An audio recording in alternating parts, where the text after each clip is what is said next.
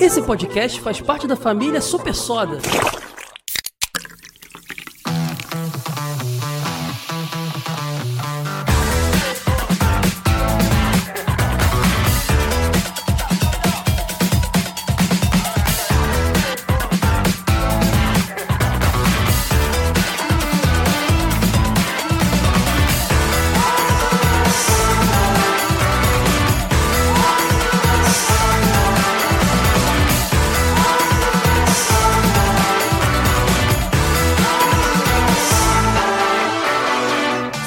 Soda.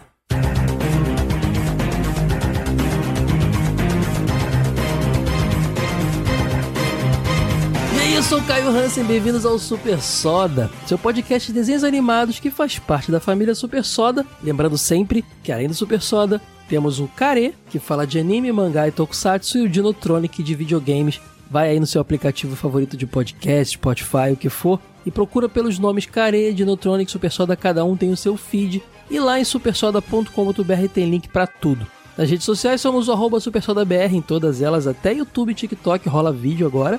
E se quiser apoiar o projeto, é só entrar em apoia.se barra supersoda.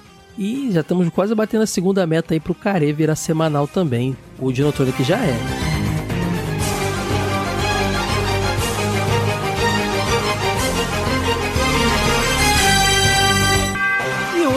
Falar aqui de uma das animações. Cara, é uma das minhas portas de entrada para o mundo dos quadrinhos, essa animação de hoje. É o X-Men Animated Series, já viram aí na thumb. E eu não poderia de deixar de chamar dois queridos amigos, um que é o meu guru dos desenhos animados e o meu guru dos quadrinhos, que também desenha. Os dois são um pouco, jogam nos dois lados, da, nos várias posições, mas um é meu guru de desenhos, outro é de quadrinhos, que é o Jeffrey e o Léo. Obrigado por terem topado, meninos. Opa, eu que agradeço o convite e eu acreditei que eu não despertei meu gênio mutante de poderes de pato ainda, porque meu único poder mutante é de perder guarda-chuvas a qualquer momento.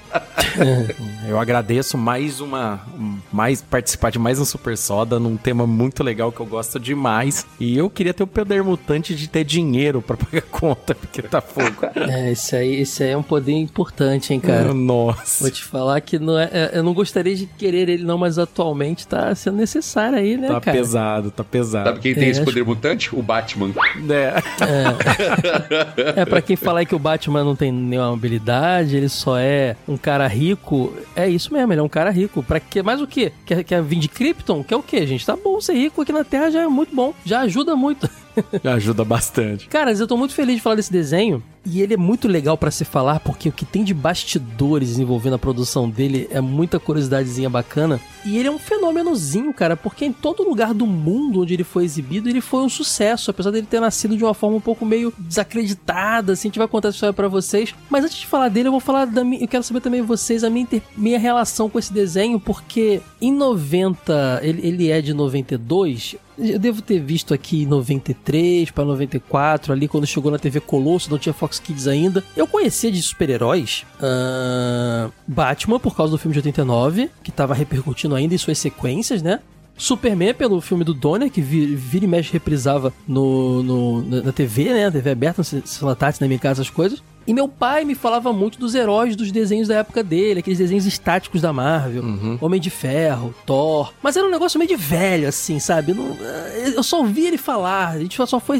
Eu só fui me reencontrar com ele lendo os quadrinhos e, não, e, e eles só voltaram pro mainstream quando no MCU isso é um assunto para outro dia. E X-Men eu conheci o X-Men nesse desenho, cara. E aí eu lembro de conhecer ele e de, sei lá, algum amiguinho do colégio, ou eu ver na banca um gibizinho dele. O amiguinho levou e eu falar, poxa, pai, meu pai me dava muito gibi da Disney e Mônica, né? Eu quero X-Men, eu quero esse aqui, ó. Eu também conheci o Homem-Aranha. O Homem-Aranha também era bem popular, acho que não tinha como não conhecer. Eu quero esse aqui. Aí eu comecei a comprar esporádicos de de X-Men, um aqui, outro ali. Então, engraçado aí. Mas sendo que eu, eu sei que X-Men já era um fenômeno em quadrinhos. Aqui no Brasil, inclusive, já era bem popular. Já tinha todo um histórico de X-Men, mas eu sou cria dos anos 90 de X-Men, cara. Não posso negar. Sou da fase de Lin em diante. E vocês, cara? Esse desenho apresentou X-Men pra vocês ou não? Olha, eu posso dizer que, na verdade, ele reforçou a, a importância do grupo. Porque, assim, é, eu sou uma criança mais dos anos 80, né? Porque eu nasci em 77. Então, é, embora a gente tenha tido uma grande é, mania de heróis por conta dos filmes, como você falou, né? Do Superman, do Batman, tudo mais, a Marvel, ela tava extremamente em baixa é, nas mídias televisivas. Para você ter uma ideia, Sim. as mídias mais notórias dos anos 80 era a série de TV do Hulk, que fez um grande sucesso, e em termos de animações, a mais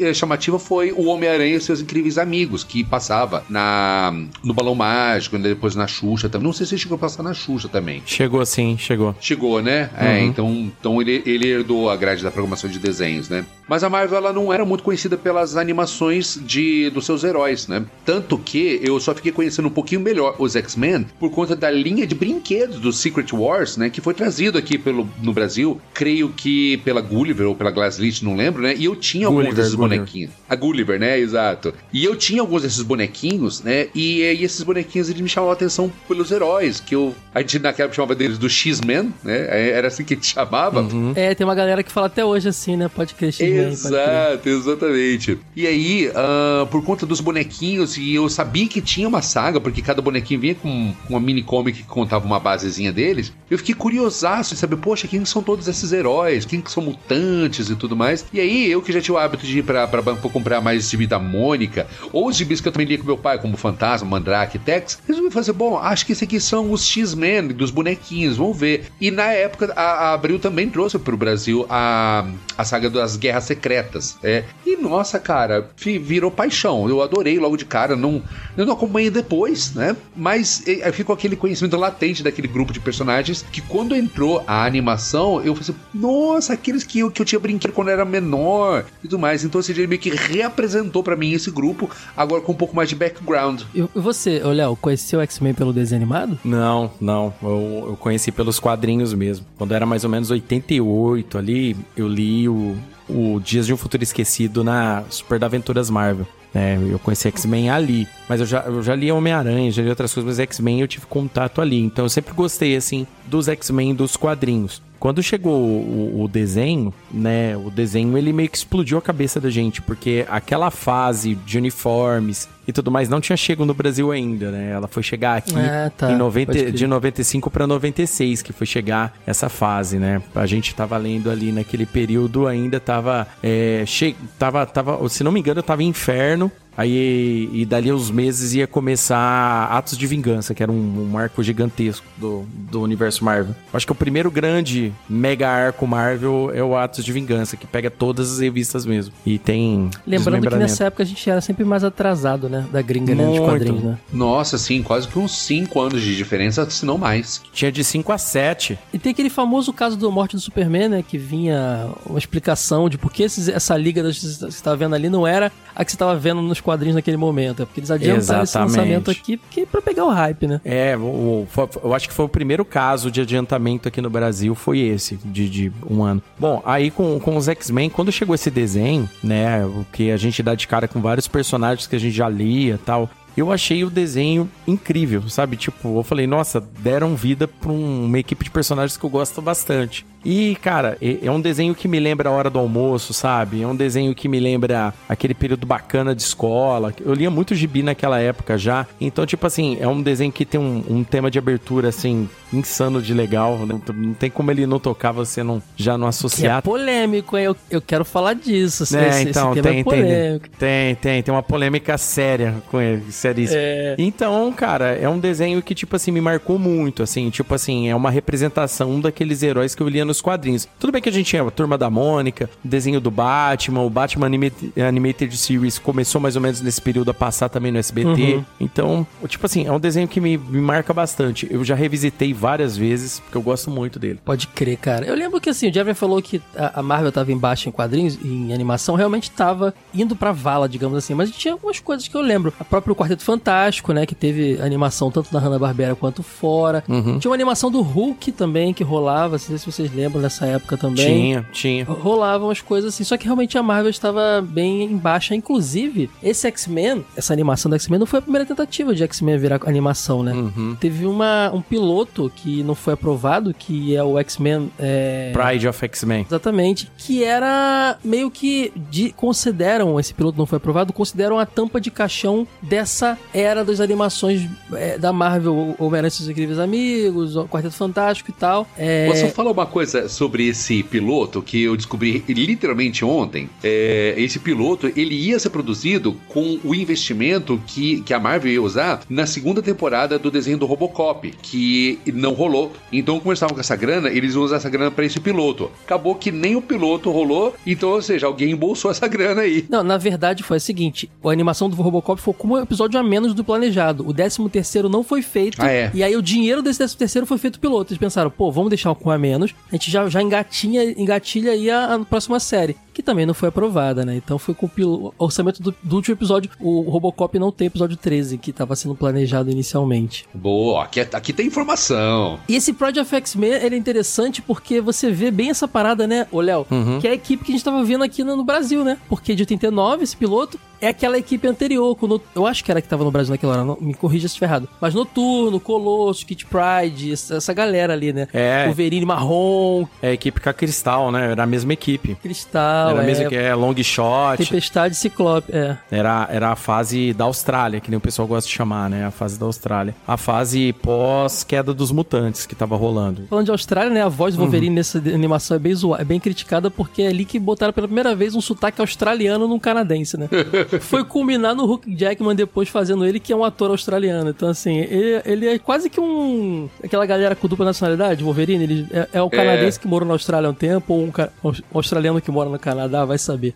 é quase isso. O Wolverine é um personagem que merece um episódio sozinho aqui no Super Soda um dia. Dossiê. Né? Tem muita coisa para se falar dele, né? É, foi meu X-Men favorito. O Pride of X-Men tem no YouTube legendado pra galera que quiser tem. assistir. Tem ele completo, Vou né? botar no post aqui. E, e, e o Pride of X-Men, ele, por mais que que ele tenha, vamos lá, pro, pros americanos em si ali, né, pra, pra vamos, não, não digo pros americanos, mas na verdade ali pra, pra parte de acionistas tal, não tenha sido uma parada legal. Hoje, depois de anos, depois a galera reassistindo ele, ele ficou até um pouco cultuado, né, porque ele traz um monte de conceito. Ele é cult, é. Tem um monte de conceito dos X-Men ali. Inclusive, ele tem narração de início do Stan Lee, né, ele tem, ele tem muito daquele, se você, ah, não, não, não existe esse episódio dublado, então a galera quando for assistir, ele vai estar tá legendado legendado e vocês vão perceber vários dos trejeitos americanos que eles usavam em cartoons, né? Porque aqui no Brasil, o, o desenho dos X-Men é, marcou bastante também pela dublagem. A dublagem, bom, o Caio vai falar melhor, de desprender melhor essa dublagem já já, mas a título de informação, essa dublagem foi incrível aqui. Mas a, quando você assiste em inglês, tanto até essas animações dos anos 90 como essa, é muito caricata a galera falando, sabe? Então, às vezes, isso daí pode dar aquela enjoada, mas eu recomendo todo mundo que assista Pride of X-Men, porque vai ver a Kit, sabe? Vai ver, vai ver um... O Pride vai... vem da, da Kit no nome, né? É homenagem a ela ali, porque isso. ela faz um papel de introduzir a gente no, na, no, o, que, o que a Jubileu vai fazer depois na outra animação, e o que a Vampira faz nos filmes é a, é a Kit nesse, nesse... Engraçado, né? As obras de X-Men sempre tem que ter essa personagem para ser a gente ali conhecendo um universo interessante. É um tropo sempre reprisado ali nos X-Men X-Men. Curioso. É, mas eu, eu acho que isso é um pouco herança da, da era Claremont nos quadrinhos, porque é muita coisa uhum. para explicar. Então, tipo assim, como ele ficou 16 anos escrevendo, ele desenvolveu muita coisa. Então, para se começar de determinados pontos, em qualquer uma das animações. Né? Exatamente. É. Ô, Léo, como você é o cara dos quadrinhos, me mata uma curiosidade que tenho consumido há quase 30 anos. Hum. É, a Jubileu, ela é originária da série ou ela existia nos quadrinhos antes? Não, ela começou nos quadrinhos. Ah, é mesmo? Eu confundia isso porque eu, eu, eu comparava com a Arlequina, né? Do Animated Series da Batman. É, eu pensei a mesma coisa, porque eu não me lembro de ter visto a Jubileu antes, né? Mas eu fiquei com essa curiosidade. Inclusive, era, um, era o momento dela na, na, nos quadrinhos americanos. Ela tava, tava rolando meio que a fase dela ali né, nos X-Men, quando essa animação veio, né? É, quando essa animação chegou ali em 92, a, a Jubileu, ela era meio que um, entre aspas, além dela estar tá em uma das duas equipes dos X-Men, né? Porque esse desenho dos X-Men foi uma visão que os caras tiveram pela alta venda de quadrinhos que teve ali no início dos anos 90, né? Uhum. Então, quando saiu os X-Men do Jim Lee, que inclusive é toda a roupa, a representação deles gráfica é dessa fase do Jim Lee. Quando saiu esse, esse gibi que vendeu 8 milhões de cópias, né? Os caras viram um, um, uma luz ali. Falou, ó, cara, vamos mandar essa animação aqui agora e vamos pegar com esse gráfico, né? A Jubileu, obviamente, foi acabou sendo o ponto entre o, o espectador e a série. E os quadrinhos, né? Por exemplo, a primeira aparição, o primeiro episódio do desenho, que é a Noite das Sentinelas, por exemplo, se passa em um shopping, né? O, os sentinelas vão tentar capturar a Jubileu dentro do shopping. A primeira aparição da Jubileu também nos quadrinhos, né? Quando ela entra no, no, É um no- shopping, é. nos portais, é um shopping. Ela entra num daqueles portais do teleporter, né? Que é o mutante que teleporta eles na fase da Austrália. Então é bem legal esse tipo, assim, de, de informação. Muita gente tem essa dúvida, né? Muita gente acha que foi a mesma coisa da Arlequina, porque é justamente esse ato de tempo. A Jubileu, quando, quando ela aparece nos quadrinhos pra nós, ali, a, a gente tava, tava conhecendo ela nos quadrinhos quando ela aparece no desenho. Então, como a grande maioria das pessoas se tornaram leitores de X-Men depois do desenho, então ge- geralmente vem essa, essa dúvida na galera.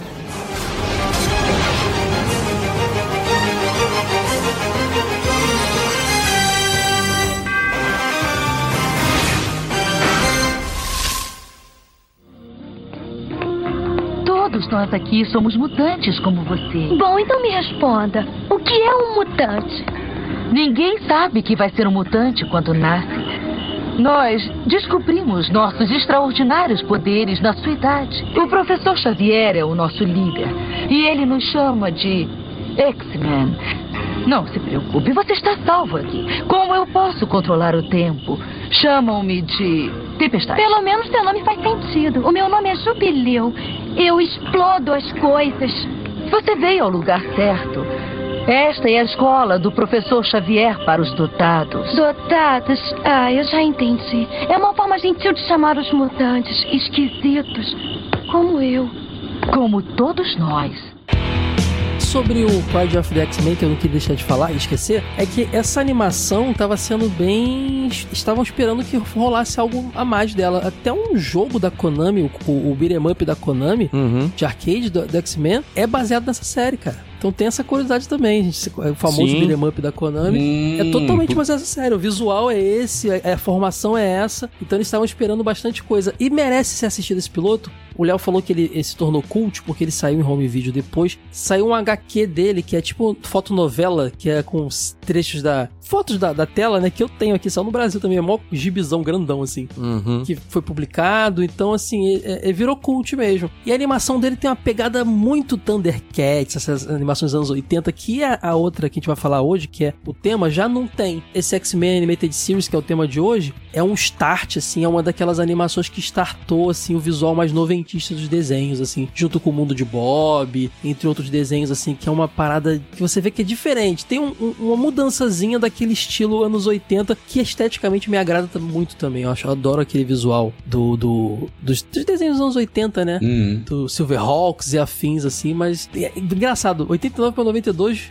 a estética visual mudou muito. Tem muito da animação que a gente vai falar já sul-coreana, tem estúdio sul-coreano envolvido e tal, no decorrer da, da, da série, então provavelmente essa, isso influenciou também muito na estética ali do, do X-Men. A partir do momento que eles decidiram recomeçar com, com esse projeto, né, de abandonar o, o que foi feito no Pride, que é uma história bacana, tá, de X-Men. O pessoal quando assistir vai gostar bastante. Quando, o- quando começa esse desenho, não só esse desenho dos X-Men começa, mas começa um, um Marvel Show ali, né? Tem um desenho do Homem de Ferro que começa em 92 e em 93 começa um do Incrível Hulk nesse período. Mais pra frente vai ter um do Quarteto e depois tem o do Homem-Aranha que todo mundo conhece aqui e tal e tudo mais. Sim, sim. esses desenhos eles meio que, que ajudaram a, a- entraram todo, todos nessa onda que, que a alta vendagem dos quadrinhos a segurança que tava dando pra, pra, pra eles é, acreditarem nos produtos né? Então tipo assim pô tá vendendo muito quadrinho então a gente vai fazer também desenho de quadrinho aqui né? Mas aí com, com o tempo isso daí obviamente é assunto podcast mas obviamente isso daí foi caindo com o tempo. É, tanto é que o final dessa animação que a gente vai falar hoje, ela, ela meio que quase que ela não termina, né? Porque a Marvel Uhum. tava falindo. Isso. Então tu vê que é um gráfico que cai muito rápido, né? A Marvel. É é até bom falar agora da Marvel Entertainment, que é era a, a, a, a parte da Marvel, né? A empresa dentro da Marvel que cuidava das animações e dos live actions da Marvel, né? Uhum. Dos produtos da Marvel. Fechou uma parceria ali com a Fox Children's Network, que era é, capitaneado pela Margaret Losh, que é muito lembrada sempre, porque ela é a pessoa que ajudou com que Power Rangers existisse. Ela é a pessoa, uma das pessoas responsáveis pela existência da Fox Kids e de um monte de outras coisas, né? Ela tentou implementar aquele piloto anterior, não rolou, e aí ela pilhou muito mais para que rolasse essa série dos X-Men já de 92 e já encomendou de cara os 13. Acho que foram 13 episódios no início, né? Acho que, acho que são isso. A, a primeira leva de episódios sem piloto aprovado nem nada. E fechou a parceria com a, a Saban, né? Com o Rai Saban e a sua Saban é, Entertainment. O Saban diz até hoje que é graças ao sucesso de X-Men que ele conseguiu convencer que Power Rangers poderia funcionar porque ele mostrou serviço ali e o negócio bombou. Então, X-Men, o sucesso dessa série foi responsável por muita coisa, como o Léo falou. Outras animações da Marvel que surgiram, é, Power Rangers ter, ter vindo e, e, até hoje uma franquia é, é,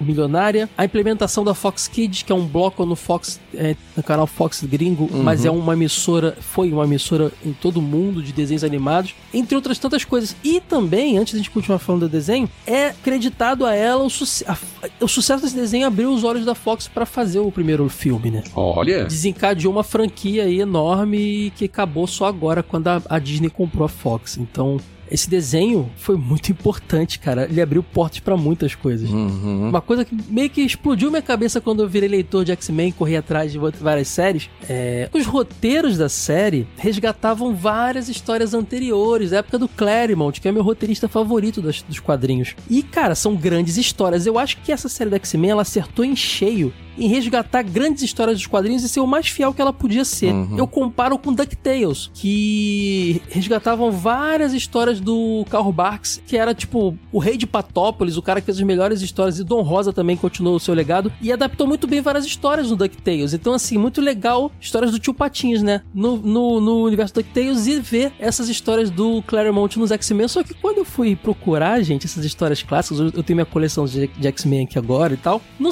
não é a mesma equipe que vive viver essas aventuras, a Fênix Negra e tal. Exatamente. Então é engraçado, porque dá um, dá um mindfuck que você fala: caramba, cara, eu lembro dessa história com o Gambit, mas o Gambit nem existia, tá ligado? é muito doido isso, cara. É, são as adaptações, né? Mais ou menos igual hoje em dia é feito no cinema, quando você tem assim, ah, mas não era essa formação, ah, não era essa equipe, não era esse personagem. É uma adaptação, porque basicamente eles fazem essas tentativas, porque querendo ou não, embora os quadrinhos fossem muito famosos, mas ainda assim era um produto bem de nicho. Ao passo que a a televisão é uma coisa extremamente mais ampla. Ela chega a um nível de fãs, de espectadores muito maior do que os quadrinhos, né? Uhum. A, inclusive até um custo zero praticamente.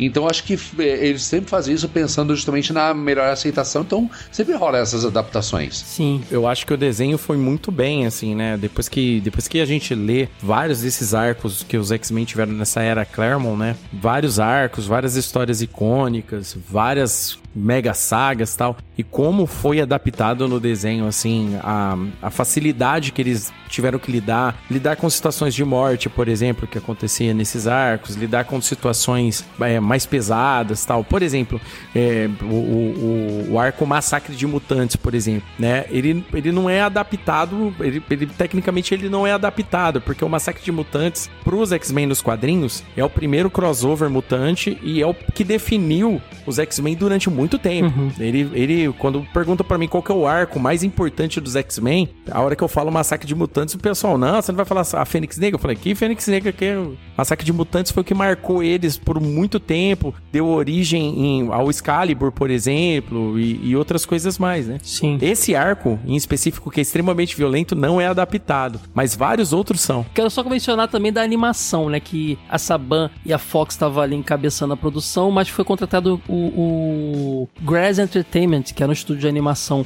tinha feito várias coisas, cara. Tinha feito animação do Conan, daquele Darkstalkers que a gente falou mal lá, o, o, uhum. o Jeff, no episódio de, de, de animações de games. É, sim. O desenho do G.I. Joe Extreme, My Little Pony, entre outras coisas. Só que deu problema, cara. Deu muito problema com a Grass. A série atrasou por causa dela. A, o primeiro episódio ele veio com muitos problemas de animação, tanto é que depois ele foi re, re, re, corrigido, né? Mas depois de muito tempo que a Grass não queria. Tá, tem muitas questões ali envolvendo. É, num segundo momento, é, é rompido com a Grass e eles começam a animar com a Acon, ou é Acon, não sei, Production, que é uma, um estúdio coreano, sul-coreano. E, cara, é um estúdio que fez Animaniacs, é, é, é, outro desenho do Conan que existiu também, o Gilbert, é, o Dragonflies, desenho do Garfield, entre outras coisas também. Então, é, aí sim o negócio entrou nos prumos, né? Com exceção do final. A série tinha sido pensada para ter 76 episódios, só que ela a, a, Marvel faliu ali no quando tava com 65. Então os 11 finais foi feito meio que na unha ali pela galera da Saban, com um orçamento muito baixo. Inclusive assim, no final a série tem uma mudança de traço muito grande na quinta temporada, né? Vocês perceberam que ela tem uma mudança, até a abertura muda um pouquinho. Ainda é o mesmo melodia. Não, fica horrível. Ela, ela vai, vai caindo tudo, é, cara. de roteiro, Cai tudo muito fica pior é porque a Marvel já tava ali, ó, de, degringolando. Quando chega no final dessa animação, gente, ali em 97, já tinha quase tudo de Homem-Aranha rolado, porque essa animação foi longa, de 92 a 97. A Homem de Ferro tinha rolado e cancelado, é, Hulk tinha rolado e cancelado. Quase. Então, assim, várias coisas já tinham uhum. rolado. Então a Marvel já tava começando a diminuir o orçamento que ela colocava nessas obras. Então tem essa questão aí também, né? O negócio tava complicado. Tanto é, né, Léo? Que logo depois disso, ali no fim dos anos 90 e início dos anos 2000, foi quando a Marvel começou a distribuir praticamente suas, suas IPs para Foi quando a Fox pegou X-Men, uhum. quando a, a, a, a, Universal, né, que pegou Homem-Aranha. Foi a Universal, não, foi a Sony, né? A Sony. E aí que rolou aqueles contratos bizarros que até hoje o Homem-Aranha tá preso na Sony, entre outras coisas assim, porque ela tava se ferrando. Ela quer fazer? Toma, toma, toma. Assino, não é que me dá assino. A preço de banana, é... né? A preço de banana com cláusulas totalmente esdrúxulas, né? É um negócio negócio muito, Exato. muito complicado. Exatamente, cara. E, e, além das portas que você falou que essa série abriu, é, é inegável. Eu, eu, acho que todo mundo que vai concordar que graças a essa série, e eu posso dizer assim com toda certeza, eles tornaram os X-Men a equipe mais importante da Marvel. Porque, tudo bem, já tinha anteriores outras equipes como os Vingadores, o Quarteto Fantástico e tudo mais, mas assim, a, a, a, a o patamar de importância dos X-Men elevou demais é, o conhecimento do público, os fãs que fizeram. Tanto que quando a gente chegou a ponto da, de quando finalmente a, o MCU começou a se estabelecer e não tinha é, acesso aos X-Men, eles tiveram que se virar com os Vingadores, tornando hoje realmente uma equipe importantíssima. Por muitos anos, realmente, os X-Men se tornaram a equipe mais importante de toda a Marvel. Eu acredito que vocês concordam, né? Ah, tem, tem o detalhe também, Jeffrey, que o, essa abertura pro grande público que teve acesso aos X-Men, histórias dos X-Men, a, a, temática central dos X-Men, né? A, obviamente, com certeza, é, catalisou isso daí, né? Fez, fez a, a parada ser muito maior do que ela já era. Só que, assim, com, com relação ao público americano, por exemplo, com relação aos X-Men, por exemplo, os X-Men já eram campeões de venda nos anos 80, né? Vale lembrar que o Homem-Aranha é, e no meu ponto de vista, sempre vai continuar sendo o maior grande herói da, da Marvel, né? Campeão de vendas foi o primeiro personagem a ter mais de uma é. revista, aquela parada toda. Mas quando chegou ali no, no, começo dos anos 80, quando a fase Claremont e do John Byrne começou a pegar fogo mesmo, ali com a saga da Fênix Negra e depois o, o Dias de um Futuro Esquecido, a Marvel, a DC também estava começando a, o gibi dos Novos Titãs, né? Com a formação clássica dos Titãs lá, que era o Robin, Dick Grayson ainda tal e tudo mais, e dali em 84 ele muda para ser o Asa Noturna nesse período. E o tanto os, os X-Men e os Novos Titãs ficavam se revezando na, na vendagem, o negócio era muito alto.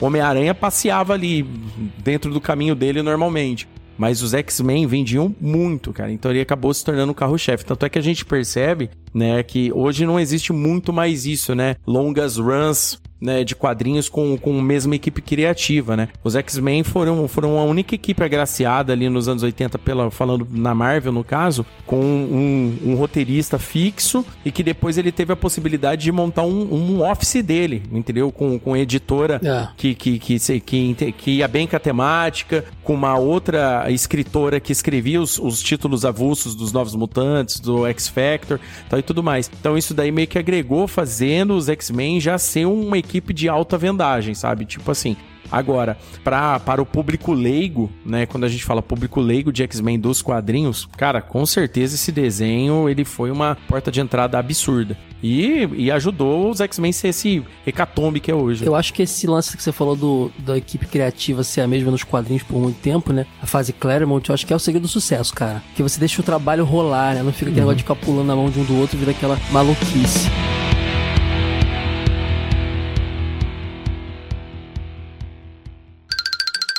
Super Soda, só coisas legais.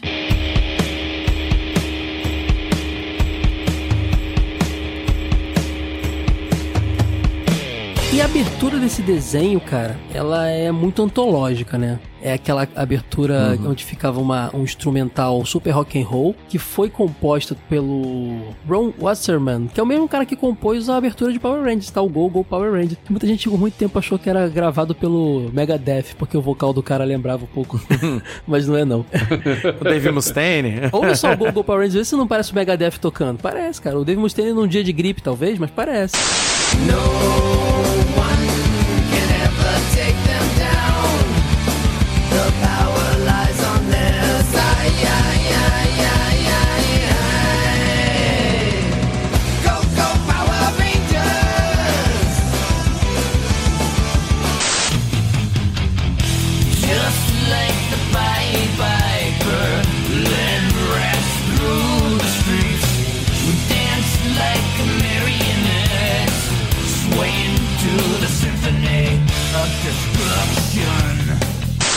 Essa abertura é clássica, é um instrumentalzinho bem agitado e fica sendo apresentado os personagens. Lembrando que pro grande público realmente era importante apresentar os personagens, né? Pa- Aparecia lá o, o, o- personagem andando e o nome dele embaixo. Isso. Só que essa abertura ela tem uma polêmica muito grande, porque, primeiro de tudo, o húngaro Zoltan Krisko processou a Marvel Entertainment e o Rai Saban, o Chuck Levy lá, a galera da Saban, porque dizendo que essa abertura de X-Men imitava a música da série Linda, que era composta pelo George Vulcan. E, eu, e essa música, essa série é de 84. Eu pesquisei no YouTube e é o mesmo riff.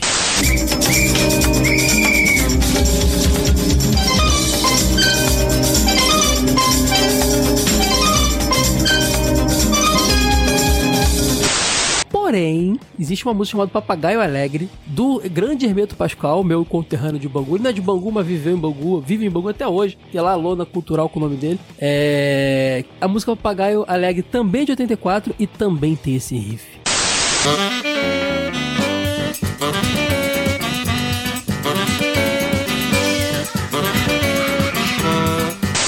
Caraca! Então, alguém fez primeiro. O Ron não foi, porque é a série de 92. Mas ou foi o Hermeto Pascal ou foi esse húngaro aí, George Vulcan. O caso do George e do Hermeto é complicado porque as duas músicas são de 84. Uhum. né? Agora, a versão do Westman, com certeza ele deve ser um cara que era um pouquinho fã de música brasileira. Sabe aquele músico cult? Chegou lá um disquinho lá, de algum ou brasileiro ou húngaro, e ele ouviu e falou: opa, vou plagiar esse riffzinho aí. Ou o contrário, né? Vai que aconteceu igual o caso do Taj Mahal, que o Rod Stewart ouviu e fez o Do You Think I'm Sexy? Aí o Jorge Benjor teve que Foi processar o que eu ele. falei, ele deve ter chegado um disquinho lá do, do Hermeto ou desse húngaro aí, porque não dá pra. Os dois são de Ah. 84, eu não sei. E aí ele deve ter pega, pego o riffzinho, que na versão rock and roll heavy metal lá ficou bem maneiro também, né, cara? Eu gosto muito. Sim. E essa abertura ela teve duas versões. Ela teve a versão que foi exibida nas primeiras quatro temporadas. Na quinta temporada, que foi quando teve essa mudança toda que a gente falou de animação e de or- orçamento, tem uma versão que tem só um. Eu diria que tem um arranjo de guitarra um pouco diferente, mas ainda é a mesma melodia, a mesma música.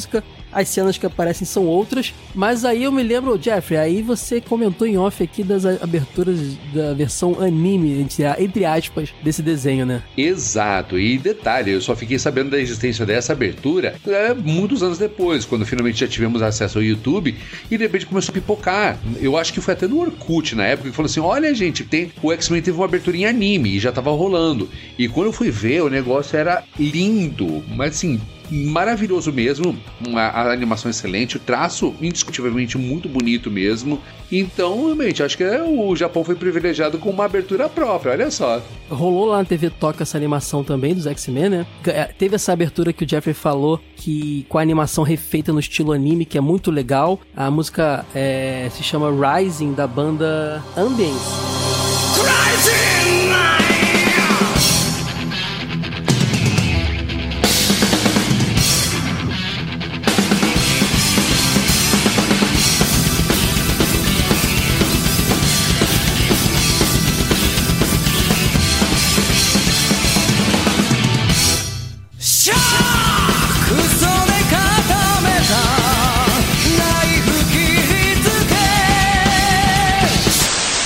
teve uma nova música, a partir do episódio 42, que era Dak... Dakmish... Dakshmetei Deri Yoro Moi. Cara, eu sou péssimo no japonês, eu peço muito perdão a vocês. Que também é da banda Ambience.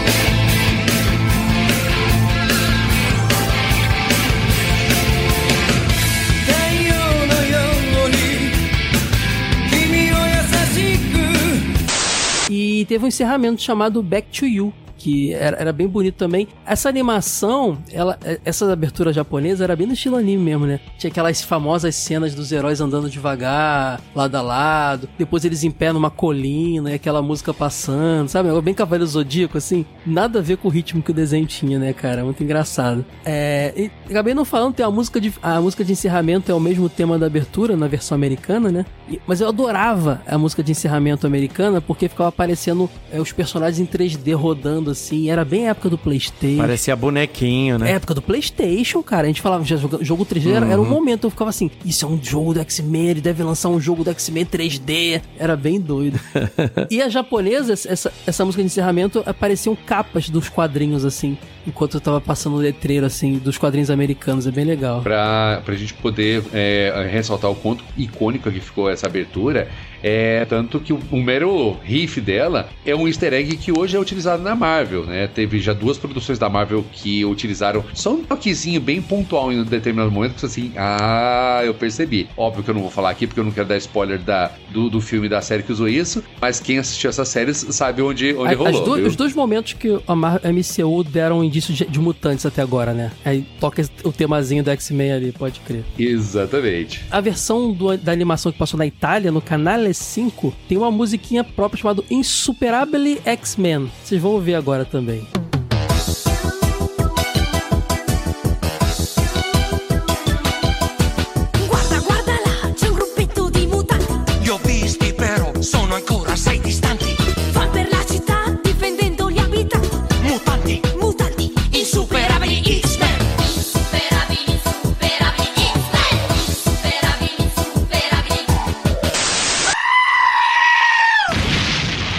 A Itália adorava fazer isso. Itália, Espanha, botar aquelas musiquinhas próprias com algum cantorzinho lá de criança, no estilo Xuxa, sabe? Isso rolava He-Man, mesma coisa. He-Man, cara, que não tem música em lugar nenhum, não tem tema em canto, né? Letra na Itália. Acho que é na Itália que tem, tem a letra. Então, curiosíssimo. Essa, essa insuperável X-Men, inclusive, é bem ruim, cara. É bem ruim, é bem criancinha mesmo. Não tem nada a ver com o ritmo frenético da animação.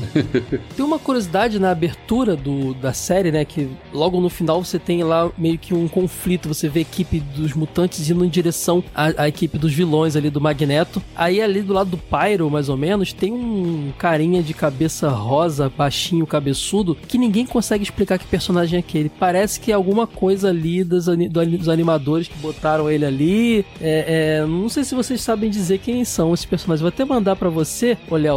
Até hoje não sei. Ah, então. Até então, hoje eu não sei. já viu, né? Eu também. Pois eu... é, ninguém sabe. já vi. Imagino que os animadores tenham colocado um personagem qualquer ali para fazer volume, talvez, mas não é ninguém. Oi, com tanto mutante bom, foi colocar um aleatório, pois porque é. ali tava a Irmandade, né? Que era o Avalanche, o Blob, o Pyro e tudo mais. Pô, a gente falou tanto mutante que custava botar algum desses pois também. É, cara. É, a Irmandade clássica, né? Dos mutantes, né? Blob e tal, né? Pois é. Uhum. Inclusive, tem uma outra curiosidade. A gente falou aqui da animação japonesa, cara, da versão japonesa, que não é uma animação nova, é a mesma animação. Ela foi toda redublada na época lá no Japão para ter um tom mais cômico e mais de improviso, assim, cara. É, inclusive, os episódios foram editados para ficarem mais curtos, porque no final eles colocavam inserções, por exemplo, dos dubladores jogando o Child of the Atom da, da Capcom com seus personagens, sabe? Uhum. Para fazer um merchandising. Então o negócio era meio que uma venda casada porque a Capcom ajudou lá é, é, é, a rolar para poder vender os seus jogos e tal. Olha. Então tem essa curiosidade. Depois, essa. Na Toon Disney, né, anos depois, em 2000, essa animação foi reprisada já com a, uma nova dublagem, dessa vez mais fiel ao original. E cara, X-Men também teve quadrinho. Esse, é, obviamente, X-Men teve quadrinho, né? Mas esse X-Men dos, dos desenhos animados foi adaptado para quadrinho como X-Men Adventures. Isso rolou no Brasil, não rolou, Léo? Rolou. Eu lembro. Rolou, foi duas edições Eu só. lembro disso, é. É. Eu cheguei a comprar também. Era a equipe do desenho, o traço bem parecido com o desenho e a adaptação das histórias do desenho, né? Sim. Isso, ó, tem, são duas edições e depois quando rolou em 2016 as, as novas Guerras Secretas do Jonathan Hickman, foi revisitado todos esses é, universos dos X-Men novamente, né? Então, teve revisitaram esse universo, revisitaram a era, o universo da Era do Apocalipse tal e tudo mais. Eles então, chamaram de X-Men 92, né? Nessa fase. Isso, ficou como Eu tenho 92. aqui, foram duas edições que saíram, eu acho, aqui no Brasil. Tem as duas aqui. São duas da, da antiga e duas das novas. Eu não peguei as outras novas. E detalhe que, em termos de quadrinho, a série não teve só HQ, não. Né? Teve também mangá da, da, da série animada que rolou. Chegou a ser publicado aqui no Brasil também. E eu cheguei a ter. É o X-Men mangá, né? Isso. Ah, e ele é, realmente era, era aquela equipe, né? Cara, nessa época, é, essa equipe era, no, no- no- no imaginário popular, era a equipe de X-Men. Ninguém lembrava ou não sabia que já tinha sido Fera com Homem de Gelo. Ninguém Anjo, ninguém. Essa era a equipe do X-Men. Tanto é que quando o filme rolou, contou a origem dos X-Men com essa uma equipe muito mais próxima dessa, né, cara? Muito mais parecida. Então, Uhum. é, ficou por muito tempo Sim. sendo a- o X-Men inicial pra muita gente foi esse aí.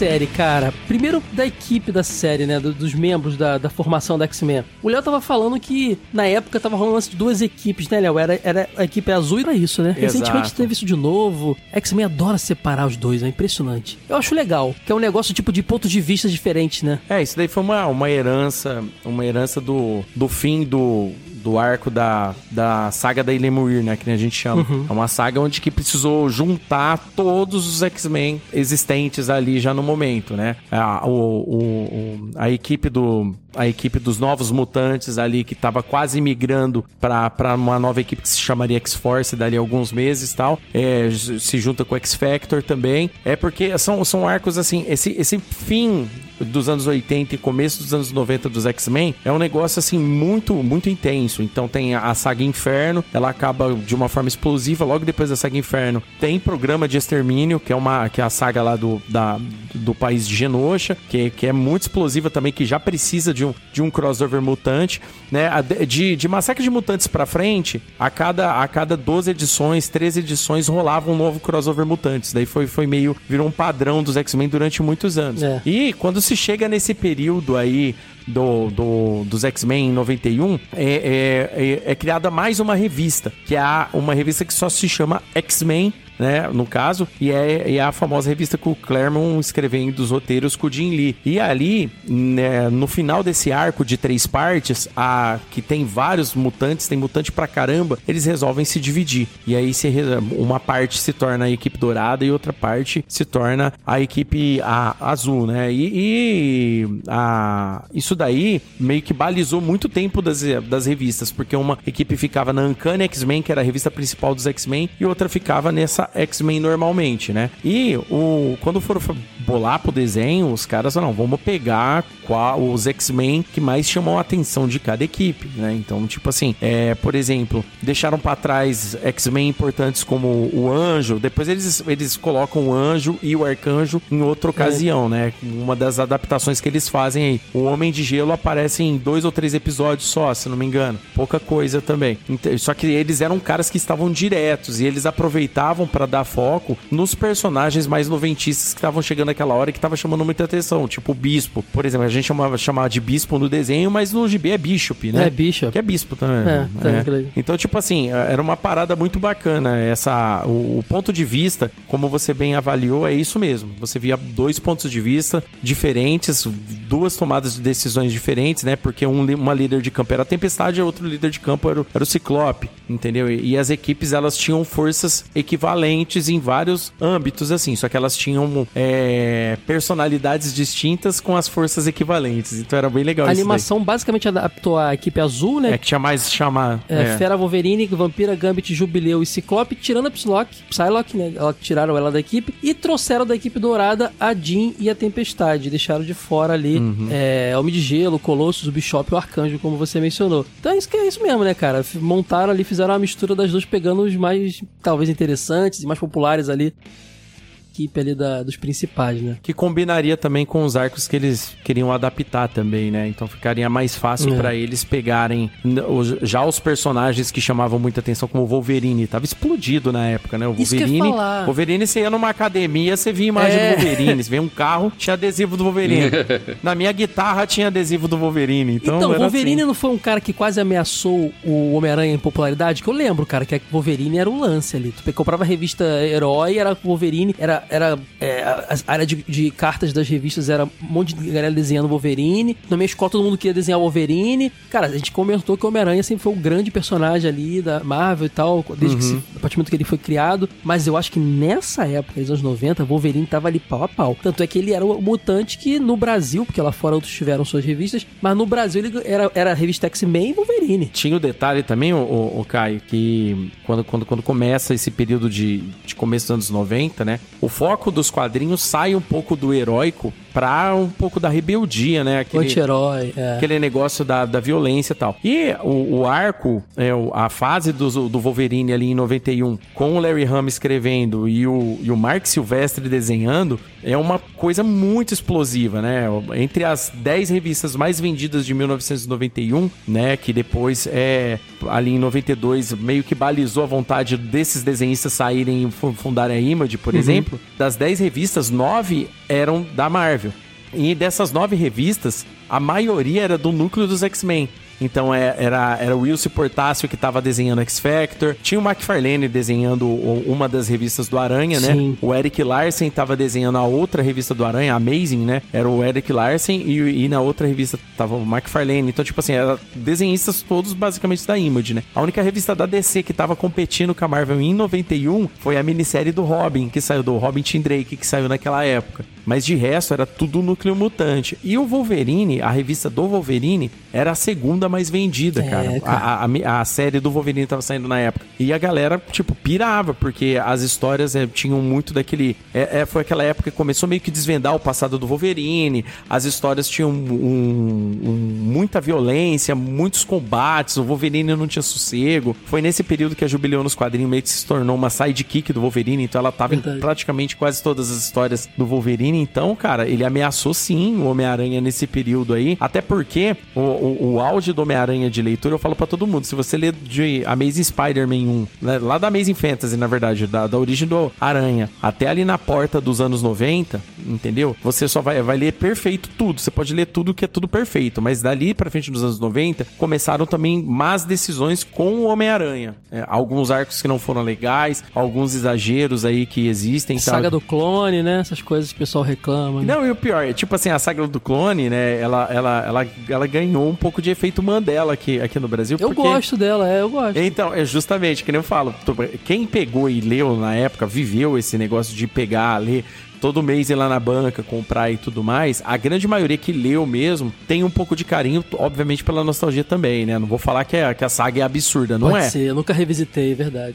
É, ela, ela- ela é super exagerada, sabe? Na verdade. Mas eu gosto dela, eu tenho um carinho muito, em, em- em, assim, pessoal com ela. Mas os X-Men nesse período, o Wolverine, eles estavam tendo um foco muito maior de arcos, né? E tipo assim, existia uma cobrança relacionada aos quadrinhos com os roteiristas dessa época, porque assim, os caras pegaram uma bucha, né? O Claremont foi embora, a hora que o Claremont foi embora, e aí? Quem que vai escrever uma mitologia mutante? É. Quem que tem coragem, culhões pra continuar uma mitologia mutante? Porque já não era mais histórias mutantes, era uma mitologia. O cara ele tinha criado relacionamentos É, lembrando históricos. que antes dele é, já tinha muita profundidade, já tinha esse debate de preconceito, mas ele que aprofundou o negócio. Ele que deu camadas, ele que eu acho que pegou aquilo ali e fez grandes arcos, assim, é, filosóficos dentro do X-Men, assim. Então, Uhum. realmente sub, era um cara difícil de substituir, cara, né? Mole não. Muito. E aí, o que, que acontece? Entra, entra, entrou vários roteiristas ali, Fabio Nicieza, Scott Lobdell e tal. Esses caras, eles tinham que,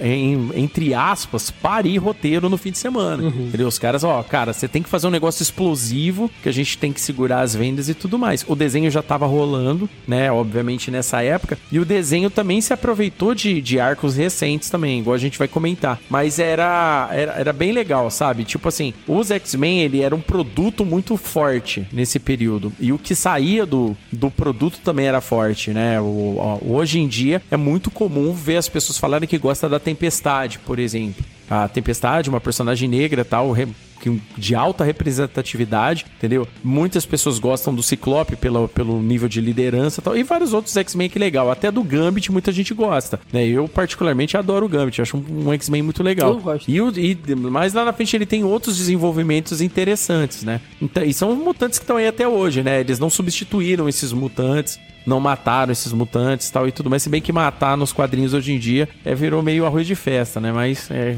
aquela parada, né? Porque para voltar é um tapa. Léo, aproveitando esse gancho que a gente falou sobre também a formação das equipes, me tira também uma outra curiosidade, porque a gente vê logo no primeiro episódio uhum. da série, né, a formação dos X-Men, no qual consta um membro que praticamente só durou esse episódio, apareceu um pouquinho mais lá pra frente e eu não lembro de ter visto nos quadrinhos. O Morfo, ele realmente veio dos quadrinhos ou ele também é da série? Não, o, Mor o Morpho começa na. O Morpho daquele jeito começa na série. Ah. Mas depois, na, na Era do Apocalipse, vai aparecer um outro Morpho, que é um Morpho que depois fica para sempre. Ah, entendi. Ele não é baseado num, num personagem mais antigo, acho que dos anos 60 da Marvel, que é o. Ch eu não sei não como é o nome em português, mas é Changeling. Ele é meio que baseado nos poderes dele. Não é ele, é outro personagem, mas é hum. é baseado nesse Changeling, né? É isso. O alter ego dele isso. é o Kevin Sidney que já foi até substituto do Xavier nos X-Men, é mó doideira. Tá lendo sobre ele aqui, não, nunca li muita coisa sobre esse Changeling, mas é. O Jeffrey, ele é um personagem novo, mas que copiou poderes de um anterior aí. Quase uma reformulação aí, digamos. Né? Exatamente. Entendi. Mas ele tá, ele tá ali para morrer, né, cara? Ele, ele é um é. ponto de virada ali pra equipe, né? Pra poder a equipe engajar na missão e tudo mais. Então, ele meio que vem ali para isso mesmo, né? Pra, pra, pra, pra ser o personagem que morre. E depois ele até é resgatado na segunda temporada, ele volta. O Senhor Sinistro volta com ele a vida, ele a vida e tal. Uhum. Pra poder manipular lá os X-Men, separar os X-Men, mas ele meio que foi, acho que criado ali para ser bucha de canhão mesmo, cara. para morrer na primeira missão. Legal.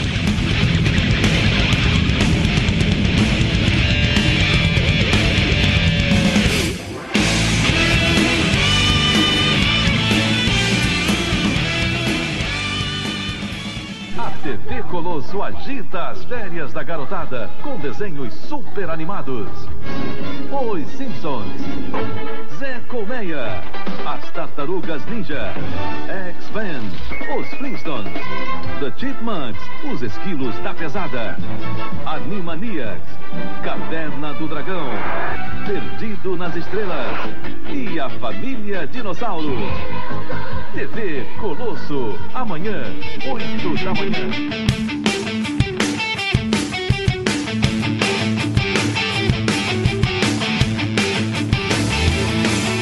A gente falou aqui das equipes que se fundiram, da, falamos da, da Jubileu e tudo mais, falamos do Morpho aqui, o Jeff trouxe, que foi criado ali pra série e tal. Mas eu acho que um personagem que se destacou muito nessa animação, e acho que todo mundo. Não, a galera gostava do Wolverine também, mas todo mundo queria ser ele, né? Ele era, ele era o descolado da equipe, o Gambit. Ele não, ele não tava ali naquelas duas equipes dos quadrinhos na época, né? Ele foi puxado ali e colocado, né? É, o, o Gambit começa, na verdade, né, no, antes do, da, do arco programa de extermínio né? É, acontece um, um evento né, nesse período onde que os X-Men eles passam pelo Portal do Destino. O Portal do Destino é um, uma herança que foi deixada por eles por uma deusa no final de uma outra saga que é a Queda dos Mutantes. Durante aquele período, o, os X-Men eles estavam sendo caçados pelos carniceiros, né? E, e, durante essa caça que os carniceiros estavam empregando neles, eles para eles poderem escapar, alguns deles escapar dos carniceiros e outros com outros oponentes, como o próprio Nimrod, por exemplo, que já apareceu, né? Uma sentinela que ficou meio que unida com o Nimrod nesse período, eles precisaram passar nesse portal do destino ao passar pelo portal do destino, vários desses X-Men eles são resetados, com, com, mas não que eles são resetados, as pessoas são resetadas tal. Na verdade, eles são jogados em outro ponto do, do mundo, entendeu? Alguns com suas lembranças, outros com, com fragmentos do passado e com o tempo isso vai vem voltando para todos eles. A tempestade né, né, durante esse período acontece um, um evento diferente. Durante uma, um ataque, né, do um robô, uma mutante robô que a gente chama de babá e o, e o assecla dela, a tempestade tá dentro da nave dessa babá e o destrutor vai atirar na nave e acerta a nave e, e é meio que dá a impressão que a tempestade morreu. Mas o que aconteceu é que a tempestade foi rejuvenescida a, a uma idade de adolescente. Nesse período que a tempestade ficou meio que sumida, que ninguém sabia dela, o Forge estava procurando ela e tudo mais, ela conhece o Gambit nesse período.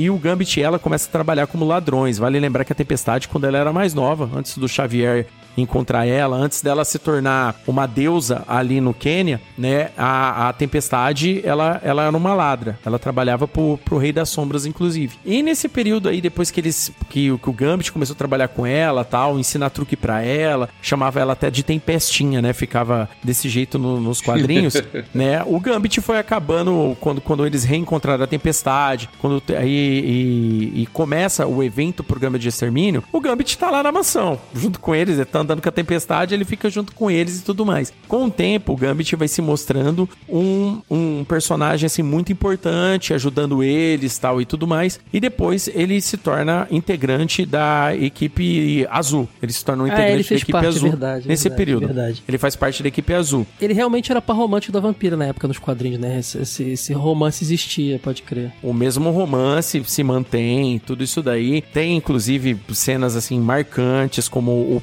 pré-era do Apocalipse com isso, né? E o, o Gambit, depois, anos depois, né? Nos quadrinhos, a, a animação não adaptou isso, mas a, a animação adaptava muito essa desconfiança das pessoas com o Gambit. Porque todo mundo desconfia do Gambit, por que o Bispo desconfia do Gambit, aquela parada toda, né? A animação faz uma, uma adaptação de Dias de um Futuro Esquecido, colocando o Gambit, né, como o mutante que mata o, o- senador Kelly, né? Na verdade, né? No, no, na- no arco principal seria a mística. É, De qualquer forma, transformada em mística mesmo, né? Que, que a- cometeu o, o assassinato. O Gambit, mais pra frente, a gente descobre que ele trabalhava pro Senhor Sinistro e ele levou os carrascos até o esgoto, onde que rolou um massacre de mutantes de Murlocs ali. né? Mas isso é revelado bem lá na frente, tá? Mais pra frente. E depois rola todo um tempo pro pe- pessoal perdoar ele, aquela parada toda. Vocês já sabem como é que é, que o X-Men tinha muito desse negócio de novela, né? Você me traiu, você me enganou, e depois lá na frente todo mundo fica amigo de novo. E um- uma curiosidade bem interessante sobre o Gambit é que, apesar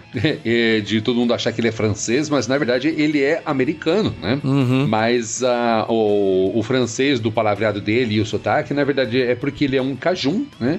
E os cajuns são descendentes de colonizadores franceses que foram expulsos do Canadá e aí eles se fizeram, ah, basicamente foram, basicamente fizeram moradia na Louisiana, né? Na, na Nova Orleans. Então ali é muito comum o, todo mundo falar inglês e falar francês, por isso que ele fala com esse sotaque e fala bastante em francês, mas realmente ele não é francês. Como é que é? Tinha um. Tinha um o, o- a língua do cajun tem um nome que eu esqueci agora. É creole. É o criole. É o creole, exatamente. É o criole. Que é essa misturada de línguas aí com o francês, você falou, pode crer, cara. Sim. É, e ele falava de cajun o tempo inteiro, a vampira sempre falava, esse cajun aí, não sei o que lá. Eu não entendia bulhufas, né? Pra mim era uma coisa de francês que eu não, não tive contato anteriormente. Uhum. A vampira que a gente mencionou aqui, cara, inclusive também, ela era bem diferente da figura de que a vampira adotou no filme, né? E que até os quadrinhos meio que seguiram ali um tempo, que é uma vampira fazendo um papel mais de, de, de mais jovem, de introdução e tal. Essa era aquela vampira anos 80, com aquele cabelão modernão, sensualizando, paquerando os caras mesmo. Tem uma- um crossover com Homem-Aranha, ela paquera o Peter Parker mesmo.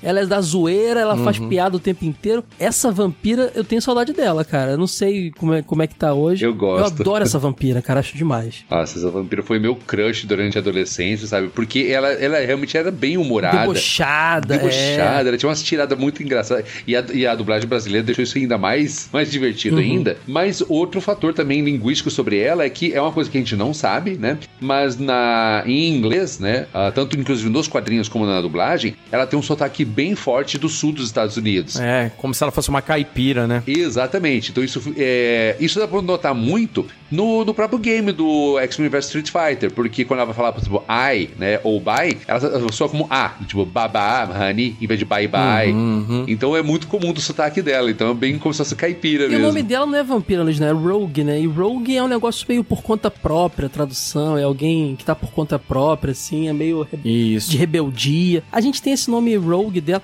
Inclusive, rapidinho, você falou do sotaque é, sulista, né? É, no Brasil ela já é meio cariocona, né? Ela é meio, meio malandrona do, do- do Rio de Janeiro, assim. É, o estúdio de dublagem por ser no Rio também já ajuda muito, né? Você vai fazer o, o- o malandrão por dubladores cariocas, realmente acaba ficando bem mais aquele carioca Aham. Evandro Mesquita, tá ligado? Do, do Blitz, tá? Esse jeito de falar. Sim. Mas é o poder dela de absorver é, poderes, né? Que, que influenciou esse nome vampira. Inclusive, isso é legal porque nessa versão do X-Men, ela tem poderes extras, né? Porque tinha tido, até retratado na animação também, ela teve contato com a Miss Marvel, né? Que, que outrora foi a Capitã Marvel, e absorveu os poderes até demais e deixou até a Miss Marvel em coma, né? E isso é adaptado nos Sim. quadrinhos. Então, por isso que no- nessa animação ela voa e ela é super forte também. Além de ter o poder de tirar a luva lá e absorver os poderes das pessoas. Então, por isso que muita gente depois foi ver a vampira no filme e outras adaptações. Ué, cadê ela? Não voa? Ela não é forte? É porque essa época dos quadrinhos a vampira tava com esse poder da Miss Marvel ali, da Capitã Marvel. Da Carol Danvers, né? E isso daí, na verdade, também é um- ela acontece na Avengers Anual 10, lá do, do metadinho dos anos 80. A vampira, quando ela entra nos X-Men, ela já entra com esses poderes, né? E, e ela tinha sido vilã dos X-Men durante o período. Sim. Né, ela, ela fazia parte da Irmandade dos Mutantes tal. E tudo isso acontece no- no- nos quadrinhos tal. E depois, depois que ela fica perdida, que ela fica confusa, ela procura o Xavier pra entrar na equipe, né? Pra, pra ter um- uma nova chance, um novo recomeço. E fica durante todo esse tempo aí. Vale lembrar que nos quadrinhos ela tem uma profundidade maior com relação a sentimentos. Então, nos quadrinhos, ela tem muito mais melancolia do que no- na animação. Tanto é que na animação muita gente gosta justamente por esses, por esses é, pontos que o Jeffrey ressaltou. O pessoal gosta muito da vampira na animação porque ela é muito pra frentex, fala gíria, aquela parada toda. Então a galera acabou gostando bastante, né? Tipo, minha esposa gosta bastante. Ela lembra muito da vampira nesse período aí. Só que o que, que acontece? Nos quadrinhos, essa melancolia dela, por mais que ela tivesse às vezes pra cima no momento, sempre voltava. Os quadrinhos acompanhou durante muito tempo isso na vampira. Mas sabe que, por que, que eu acho que faz um total sentido? Porque parece que soa um pouquinho com um mecanismo de defesa dela. Porque quem conhece a vampira sabe, e isso até a própria série mostra, que ela tem uma carência afetiva muito grande, porque ela é privada do toque. Então, ou seja, ela não consegue amar, ela não consegue beijar, não consegue abraçar alguém sem colocar a própria vida da pessoa em risco. Então, quando você vê ela assim, tão positiva desse jeito, parece como aquela coisa do palhate, né? Alguém que expressa o seu humor, mas tá, tá com um sofrimento bastante grande por dentro. E é engraçado também que a gente falou de todos os personagens até agora, vamos falar de mais. Você percebe uma, uma curiosidade, todos eles já, já estão daquele universo. A gente tá vendo aqui o ponto de vista da, da, a gente vai falar já já dela, da Jubileu entrando e a origem deles ou como eles entraram na equipe vai ser mostrado depois em episódios específicos de, de, de- seja de origem ou deles encontrando alguém do seu passado. Isso é muito legal, porque já te bota na ação te bota uma personagem pra te explicar o que você precisa saber a partir de agora é isso aqui. E depois vai desenvolvendo com calma e mais profundamente os outros. Isso pra uma lance de equipe é muito bom, porque é muito difícil você introduzir uma equipe, né? Seja no cinema, seja nos quadrinhos, assim. Então é uma forma muito inteligente que eles fizeram, cara. De ir explicando. O próprio Wolverine, depois, ele mostra, é mostrado até o passado dele na série quando ele lu- lutou ao lado do Capitão América, cara. Tem crossover com o Capitão América. Isso é legal demais, cara. Eu lembro disso. É. E eu lembro assim, ah, aquele herói que meu pai falava dos desenhos, e que meu pai via comigo e falava, vai ser o Capitão América. Que eu não lia Capitão América nos quadrinhos ainda, eu tava lendo Homem-Aranha X-Men nessa época e Batman, sabe? Então, é, é muito doido isso, como depois ele vai aprofundando e explicando cada personagem com mais calma, assim. Isso é legal demais. O, o Fera mesmo, cara, ele já começa na série na versão peluda azul. E eu fui descobrir depois, quando eu tive acesso a outros quadrinhos e, e um pouco mais velho, que o Fera começou, ele é, ele é um membro fundador dos X-Men, ele tinha mãos e pés grandes e um lance animalesco, mas ele não era peludo, não era azul. Primeiro até é cinza, né? Tem toda essa evolução, isso veio da- das tentativas dele lá, se eu não me engano, de se curarem e tudo mais. Que- então, assim, cara, é, é realmente essa equipe é retrato do, do que tava rolando naquele momento, não ignorando um pouco a origem de primeira, assim. É interessante. O legal do, do Fera é que ele era um contraponto bastante contraditório quanto o que você julga por olhar ele, né? Porque ele é extremamente inteligente, culto pra caramba. É, ele é um gentleman. Ele é o cara do computador, né? Toda, todo super-herói tem um cara do computador que resolve tudo ali, que faz aquele equipamento pra resolver isso, que dá as coordenadas. Ele, ele era meio que o cara do computador ali na, nessa série. Mas da mesma forma, até por conta da aparência dele, porque assim, uma coisa que fica assim muito é, notória é porque assim, os, a maior parte dos X-Men, se você olha pra ele, você não percebe que é um mutante, porque você não consegue distinguir ele de um humano normal. Mas o Fera, por exemplo, ele já entra naquela linha de mutantes que eh, fica muito aparente a mutação, né? No caso dele, a aparência feral dele. E, e nossa, cara, quando, por exemplo, começam a, aquele julgamento dele é, onde começa a apontar para ele e ele fala assim, olha, mas assim, apesar de eu ser um mutante, não tenho muita diferença de vocês. Se eu me, me cortar, eu me firo também, eu também tenho sentimentos, entre outras coisas. Então nós estamos separados apenas por genes, mas não há muita diferença entre nós. E, e ele, é, é, ele é muito filosófico, sabe? Até quando o próprio Magneto tenta tirar da prisão, ele opta por não sair da prisão, acreditando mais na justiça. Uhum.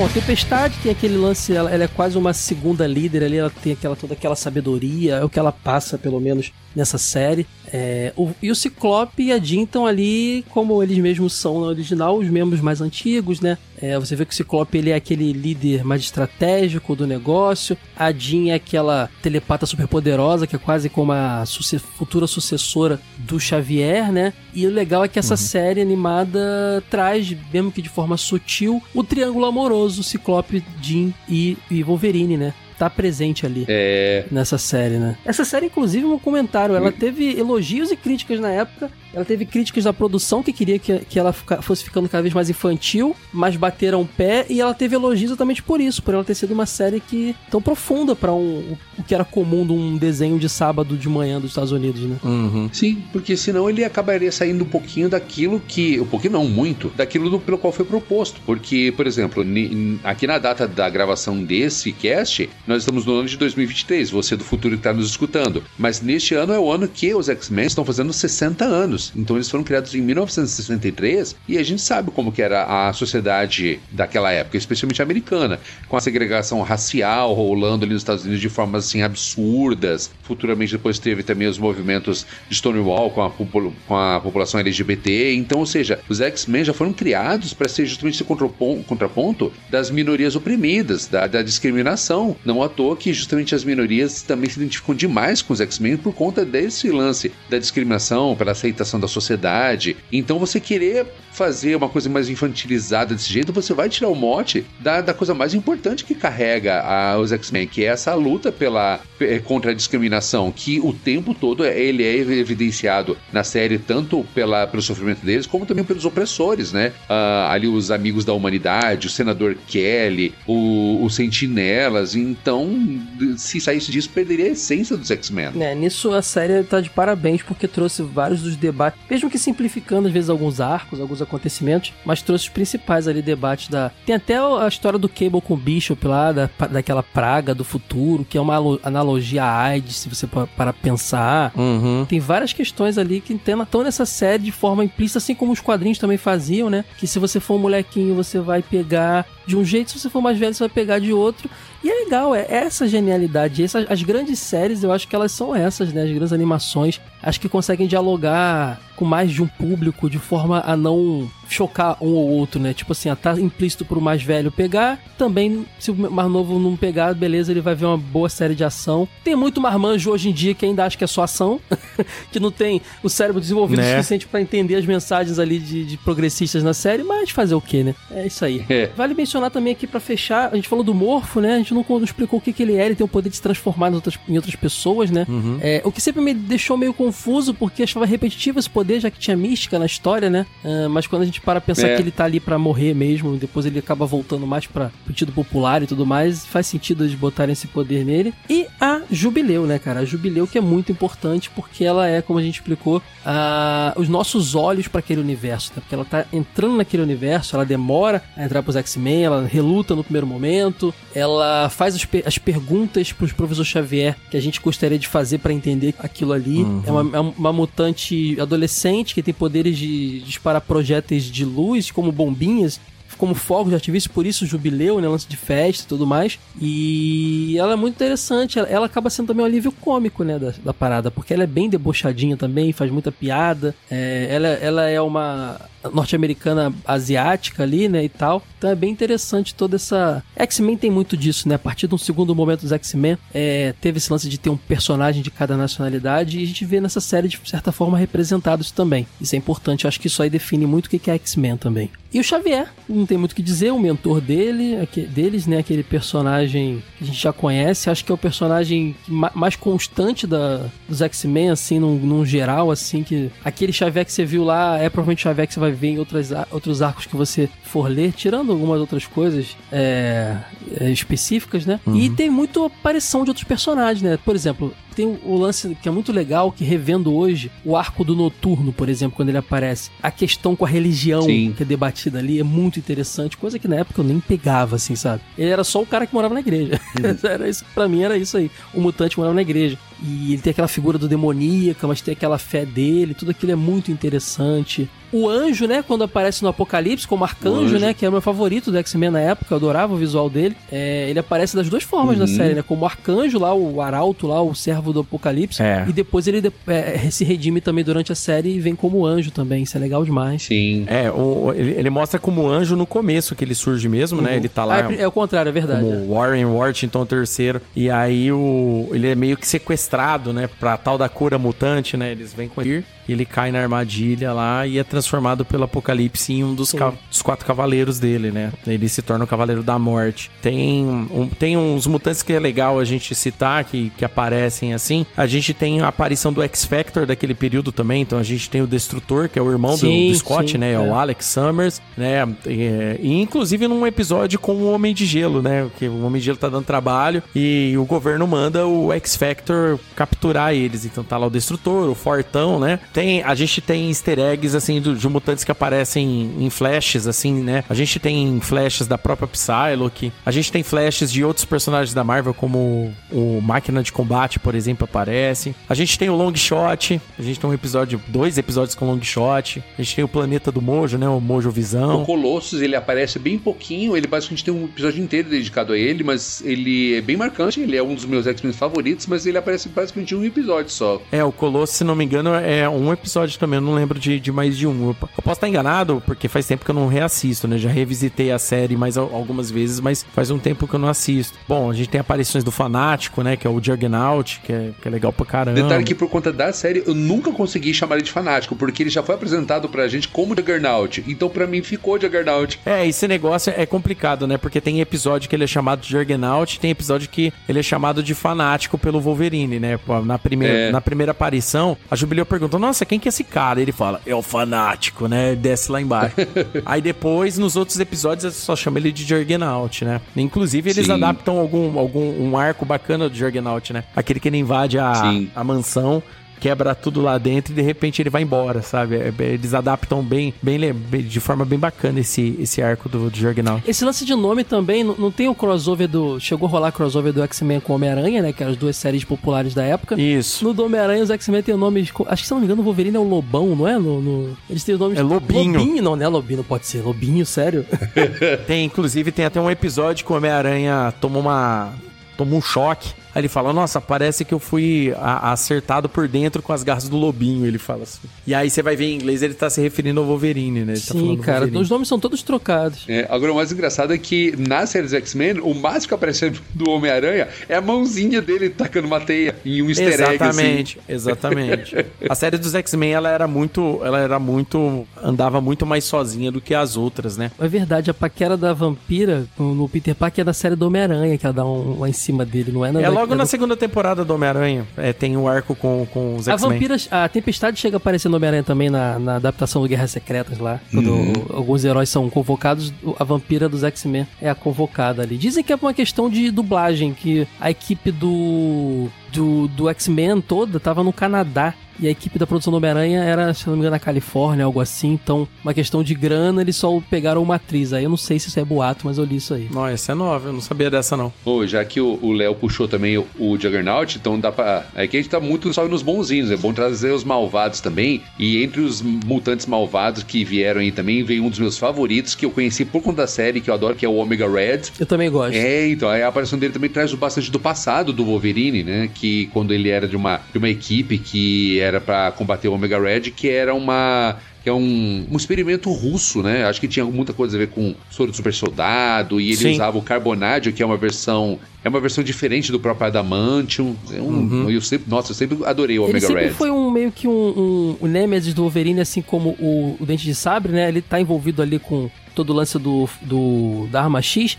Não sei se é esse episódio, mas tem um episódio que é o do Morfo, na verdade, que ele que se tá lutando com o Wolverine, é o retorno do Morfo, na verdade. Ou é, é mística, bom, ela tá se transformando em vários inimigos do Wolverine, para- ele vi- ela vira, ou ele, eu não lembro qual foi, vira o, o, o Omega Red, vira o Dente de Sabre e vira por um momento Deadpool também. Tem essa participação muito rápida que, que o Deadpool tem. É o Morpho, É o Morpho, que faz né? isso. É. Que tem uma relação Deadpool também com o projeto Arma X do Wolverine. E aí ele tá virando vários personagens ali que tem uma questão com o Wolverine, inclusive rapidamente o Morpho também, muito legal. Ou o Deadpool. É, o ômega vermelho, um- uma, uma curiosidade assim, é que o ômega vermelho, ele é um, assim como o bispo, ele é um personagem anos 90 total. Então, tipo assim, ele começa exatamente ali. Então, ele era novidade no, pra, pra molecada lá nos Estados Unidos assistindo desenho em 92. Ele é pra nós, então, muito mais ainda, porque a gente só ia entender quem que era esse cara anos depois nos quadrinhos. Uhum. O Ômega Vermelho, ele aparece a partir da, da edição 4 da revista X-Men, né? Então, tipo assim, e, e ainda nesse período, a gente tava meio que boiando. Na verdade, aqui no Brasil, a gente viu muitos detalhes do passado do Wolverine no- na animação antes deles serem publicados em gibi aqui. Ó, que legal. Então, muita coisa. Ó. É, porque o, o, o passado do Wolverine, como naquele episódio, por exemplo, que, que é o sexo. É, não, sexo não é. Sexo, mentiras de videotape. Eu não sei se ficou com esse nome mesmo em português, eu não lembro agora. Tem um filme com esse nome, né? Eu não lembro se. É isso, é, é isso. Aí, nesse episódio, nesse episódio, eles dão vários detalhes do,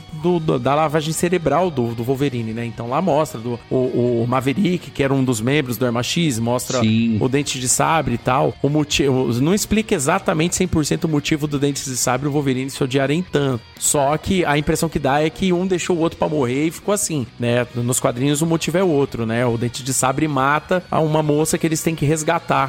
Que ela tem o segredo do Carbonadium do, do Ômega Vermelho, né? Por exemplo, né? Então tem, tem esse tipo de coisa. Bem lembrado, porque o Omega Red, ele é, um, ele é um personagem que sempre que aparece, né? O Ômega Vermelho, ele é um personagem, assim, de extremo perigo, né? Ele é muito forte mesmo. Ele é um perigo pra qualquer X-Men, né? Não só pro Wolverine, mas pra qualquer X-Men. Ele pode derrotar qualquer X-Men. Então isso é um negócio bem, bem complicado. É, não à toa que, inclusive, ele e alguns outros personagens foram selecionados pra Capcom, né? Pra ser o primeiro elenco ali pelo, pro Children of the Atom. Eu adorava jogar, ele era o meu favorito pra jogar. Ah, bacana. Tem, tem, quer ver? Tem. A Samurai de Prata aparece também, tem no jogo, né? Mas também aparece na animação. A Lady Letal também. A Lady Letal, eles mudam a origem da Lady Letal, né? No, na animação, né? Pra, pra Lady Letal. É. Inclusive, né? A, a moça que faz a Lady Letal, né? No, eu não sei se isso daí foi um problema da dublagem. Eu não, eu não lembro que eu, que eu não assisti a. Esse episódio eu não assisti em inglês pra ter certeza. Mas no. A Yukio, né? É aquela moça da, daquele arco famoso do Wolverine, né? Eu, Wolverine. Depois vira uma amiga da, da Tempestade e tal. No, na animação,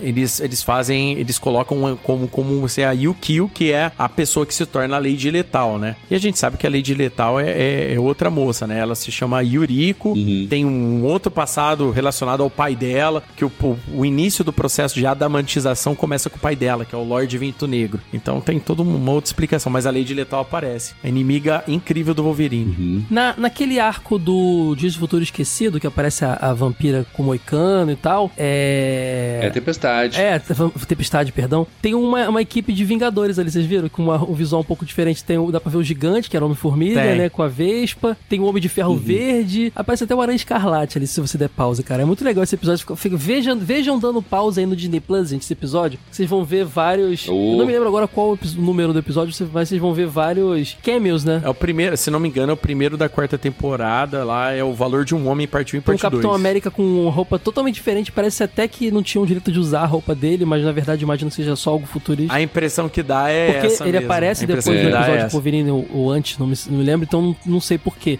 Mas é, é, é- é- são os Vingadores na versão futurista com uma roupa diferente, mas eles estão ali, é muito legal, cara. Ah, um, um mutante easter egg que aparece aí, por exemplo, é o que eles chamam de é, é, o X-Men, né? Que era um mutante que tinha vários poderes combinados dos X-Men normais. Aparece nesse episódio também. Então, dos X-Men originais. Então, ele tinha a força do Fera, asa de anjo, tinha poder ocular, entendeu? Podia telecinese, esse monte de coisa.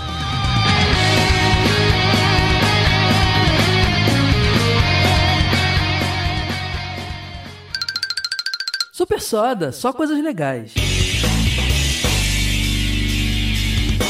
Agora a gente falou de tantos mutantes aqui, mas, pô, eu acho que ele deixou o creme de la creme pro final, né? Porque também tem né, Xavier e Magneto, né? Que hum. acho que são os dois pilares da saga, porque, é, como já sabemos que a inspiração deles veio justamente do Martin Luther King e do Malcolm X, né? Onde você tem o Xavier como um pacifista que acredita na convivência e o, o Magneto como um extremista que só acredita que o mundo tem que ser só dos mutantes. E, e que, meu, que personagens, hein? Eu acho que em qualquer mídia que esses personagens se encontrem, seja nesse, no X-Men Evolution, um dos filmes, é sempre um encontro que você espera muito, né? Tem a saga da, da Ilha Muir, não tem? Com os dois? É a saga da Ilha Muir que aparece lá? Ou tô viajando? Não, é na Terra Selvagem Terra que Selvagem. fica só os dois, sem Cara, poderes. É muito legal esse episódio. Terra Selvagem que é ambiente para o casar, outros personagens da Marvel ali, tem vários Isso. easter eggs ali. E quando eu vi, para mim eram só personagens selvagens aleatórios. Lendo quadrinhos depois eu fui entender, ah, lembro dele, daquele desenho. É muito louco, né? Muito cara? legal.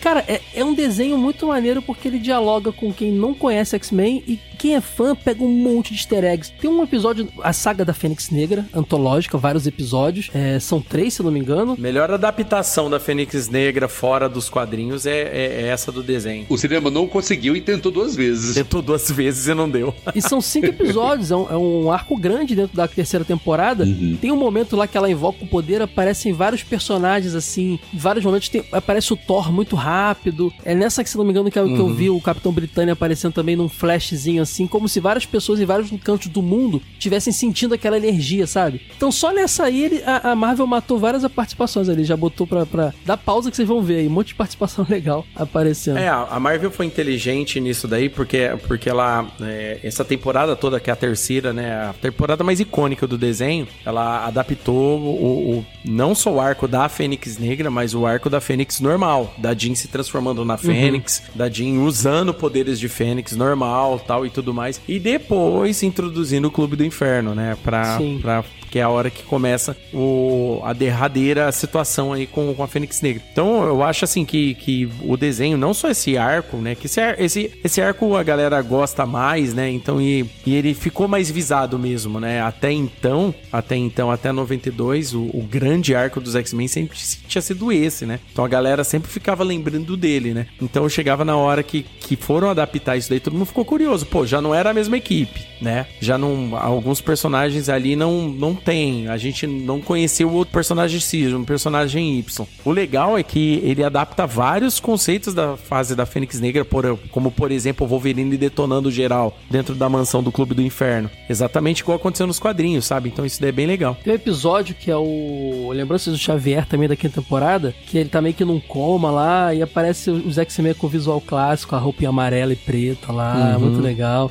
O Império Shiar, uhum. a Lilandra aparece, uhum. o Gladiador é Aparece. muito legal, porque isso aí depois nos quadrinhos eu fui bem nos anos 90, eu li um monte de arco legal com o Império Shi'ar, porque X-Men ficou nos anos 90 heróis mais galácticos, né? Mais cósmicos e menos urbanos. Quer dizer, sempre, foi, sempre foram cósmicos, ficaram cada vez mais cósmicos. Eu lembro que nessa época dos quadrinhos, nessa época da animação, eu fui comprar o gibi e X-Men era muito cósmico. Teve, teve muita coisa legal. Teve também aquele. Como é que é o nome daquele. É, doença cibernética? Como é que é o nome? Que também tem um arco muito legal. O vírus legado. Vírus legado, tá na série animada também também, não tá? Vírus legado? Tá, tá na é série. É legal pra tá. caraca, cara. Tá, não, naquele episódio no futuro lá do, do Cable cara, Cubismo. Cara, da AIDS que eu falei. Uhum. Tem, o, tem o vírus transmodal, eles fazem a adaptação da Aliança Falange. Sim. Eles só não adaptam alguns arcos aí que ia demandar de muita explicação. Então eles não adaptaram, tipo, Canção do Carrasco. Eles teriam que, uhum. que acabar introduzindo o conflito e tudo mais. Mas eles introduzem o Cable de uma forma, assim, bem interessante, sabe? Eles, eles conseguem trabalhar alguns arcos, assim, importantes dos anos 90 90 e da era Claremont sem precisar ficar entrando em muitos detalhes, sabe? Então, tipo assim, ó, a equipe que tá aqui,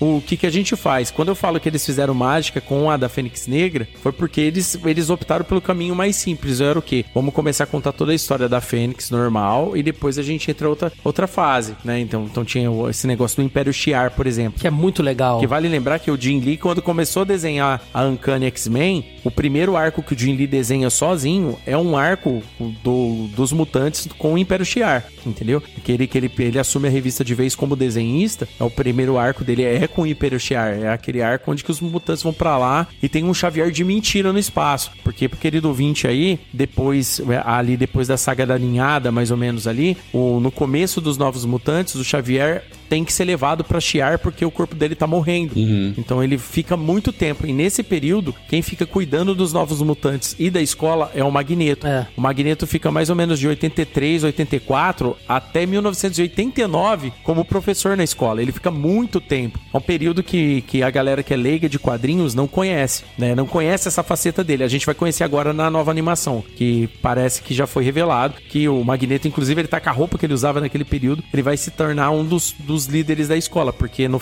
a, a, a quinta temporada desse desenho dos X-Men que a gente tá falando hoje, acaba com o Xavier indo pra Cher justamente porque ele tá morrendo. Então eles vão adaptar a partir daí agora. Eu ia mencionar isso, porque conforme você foi me falando, essa parte dos quadrinhos eu não conhecia, mas como eu assisti a série até o final, é, o último episódio da série é justamente essa, né? É. Inclusive, ao meu entender, como eu não conhecia a história, eu achei que o, o Xavier tinha morrido. Não, não, ele é levado pro Império Shiar. Ele tem um romance com a Lilandra, né? Que é a líder do Império Shiar. Tem. Sim. E bem lembrado da nova animação, a gente não mencionou ainda, a série acaba em 97. E foi anunciado pelo Disney Plus uma série animada chamada X-Men 97. Que eu imagino que seja esse nome porque é a continuação ali de 90, da, do final ali. Isso. Você já mencionou várias coisas aí, inclusive o lance do Magneto, que dão a entender que vai continuar daquele pontapé ali do, Mag, do Xavier com problemas. É, infelizmente a série acho que era pro ano passado, né? E foi adiada, acho que tá pro ano que vem agora. Era pra esse ano. Era pra esse ano. Tá pro ano que vem. Eu, eu tô, é. é uma das coisas que eu mais tô empolgado e animada pra, animado para ver. Eu tô louco para assistir. Inclusive, é, é uma coisa curiosa, porque eu quero ver muito o que, que vai rolar disso, porque existem muitas especulações de que o termo X-Men, que é X-Men, homens, né? É, é, é Men com E, homens, homem X, né? É, vai ser, não vai ser usado nos filmes por questões ali de gênero e tudo mais, para ficar uma coisa mais, mais é, abrangente. Talvez usem mutantes como termo.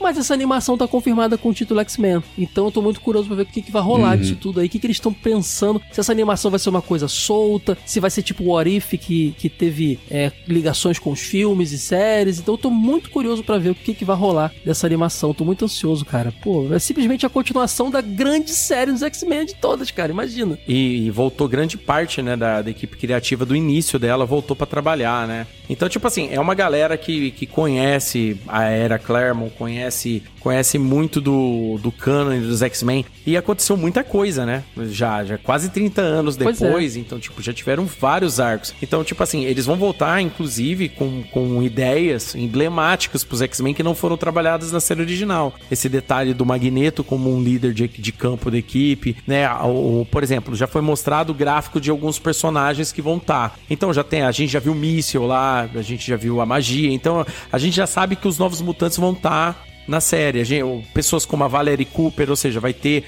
a entrada do governo na, na série. Com certeza eles vão trabalhar outras equipes mutantes ali. Então, e tipo assim, tem, tem um, uma gama de suposições ali que a gente pode fazer só pelo, pelo material informado até agora. A gente vai ter a Tempestade de Moicano, alguns vilões icônicos vão estar de volta, vai vir o Cable cheio de pochete com trabuco. O Morpho com aquela cara do gibi brancona, né? Tudo, tipo, tivesse com a máscara branca. Exato. Pode crer. Vai vir o Morpho da, da Era do Apocalipse, né? Que, que ficou depois é, como, como principal. Vai ter outros personagens como o Xorn, né? Esses outros personagens vão, vão todos aparecer a partir de agora. Só tem que entender como é que eles vão fazer isso. Eu vi o Ford, cara. Vai ter o Ford. O Ford já tinha no outro desenho. Já tinha aparecido, é, é verdade. É, ele apareceu bem pouquinho, né? Mas, nossa, eu achava ele iradíssimo. Pode crer. O Ford aparece no Dias de um Futuro Esquecido. Depois ele aparece no, no Valor de um Homem, né? Inclusive, no Valor de um Homem, né? No arco do Valor de um Homem que aparece lá, aparece um dos vilões icônicos dos anos 90, que é o, o Fitzroy, né? E o Fitzroy, ele fazia parte de uma nova equipe de vilões que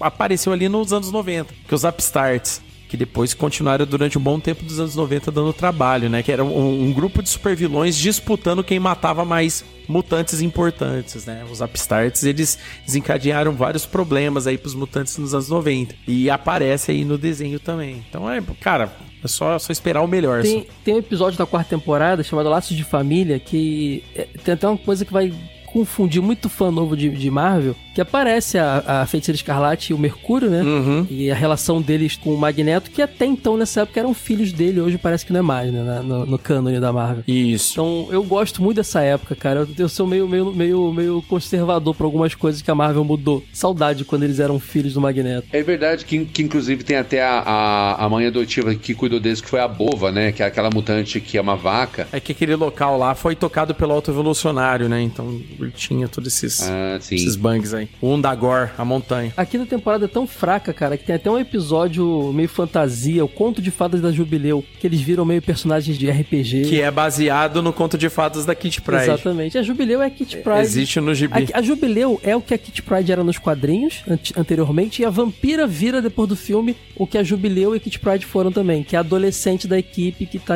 tá aprendendo as coisas ali. Impressionante como sempre tem essa adaptação, assim, sempre tem essa adolescente.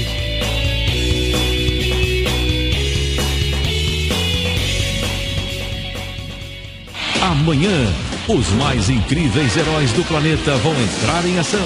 Os X-Men não recuam. X-Men, agitando a sua TV Globinho.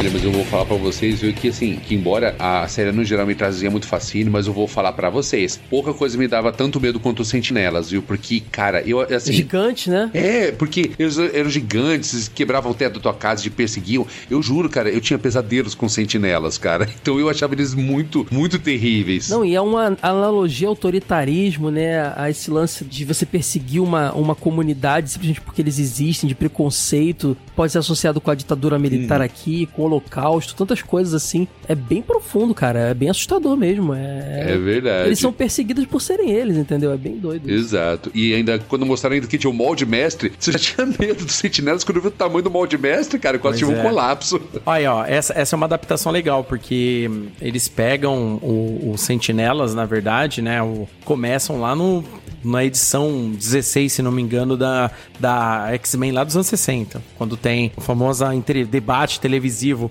entre o, o, o Bolivar Trask e o, e, o, e o Xavier, né?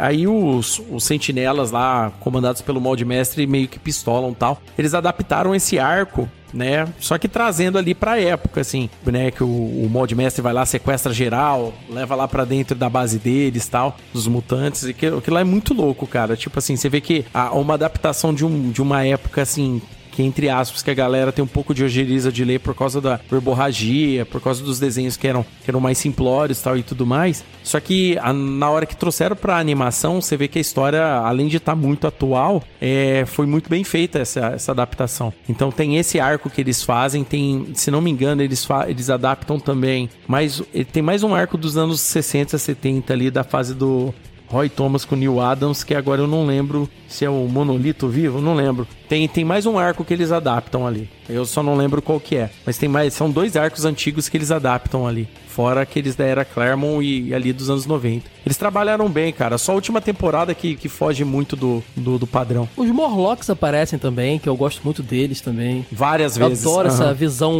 mais, mais, é, é mais ainda segregada. Não go- gostar por isso, mas é, eu- dá umas dinâmicas legais pra série. Te- trata o tema do preconceito com mais profundidade. É bem legal os Morlocks. É, os Morlocks é aquela coisa, o famoso do chão não passa, né? Porque se os mutantes já são discriminados, eles são discriminados pelos mutantes até. Pois é, cara. Eles não conseguem viver, né? é, no meio de todo mundo por causa do aspecto, né? Sim. Você falou que a última temporada é pior, mas eu acho o episódio final, que é o clássico dia de formatura, legal, uma conclusão. Não, é bacana, é bacana. A série fez 30 anos ano passado. Sente a idade aí, gente. 30 anos. 30. É. É, mano. Pesado, pesado. 30 anos querendo saber o que acontece, porque no final do episódio foi o o Léo falou, o Xavier tá mal, vai levado pra chiar, a equipe fica, a equipe toda é reunida novamente, até com o Morfo, e o Magneto ali é do lado deles, né? Ele meio que tá unido ali, não tá usando aquele. tá com os cabelos ao vento, que geralmente o Magneto sem capacete é um Magneto bonzinho. Geralmente nas na- nos quadrinhos eles fazem sempre ele com cabelo solto, branco. Até teve uma fase nos quadrinhos que eu li que ele meio que perdeu a memória, ele tava como Magnus, ele tava mais jovem também. Lembra dessa fase? Que ele meio que não lembrava do que ele tinha feito e entrou pros X-Men. Teve um período no- no- nos quadrinhos que, ele- que eles enfrentam um, um mutante alfa, o mutante alfa faz uma. regressa ele à idade de, de um bebê, É. né? Faz ele se tra- transformar ele num bebê. Isso depois tem desdobramentos lá na frente, inclusive no arco, no arco que a gente comentou que vendeu muito, né? Do, do Jin Lee.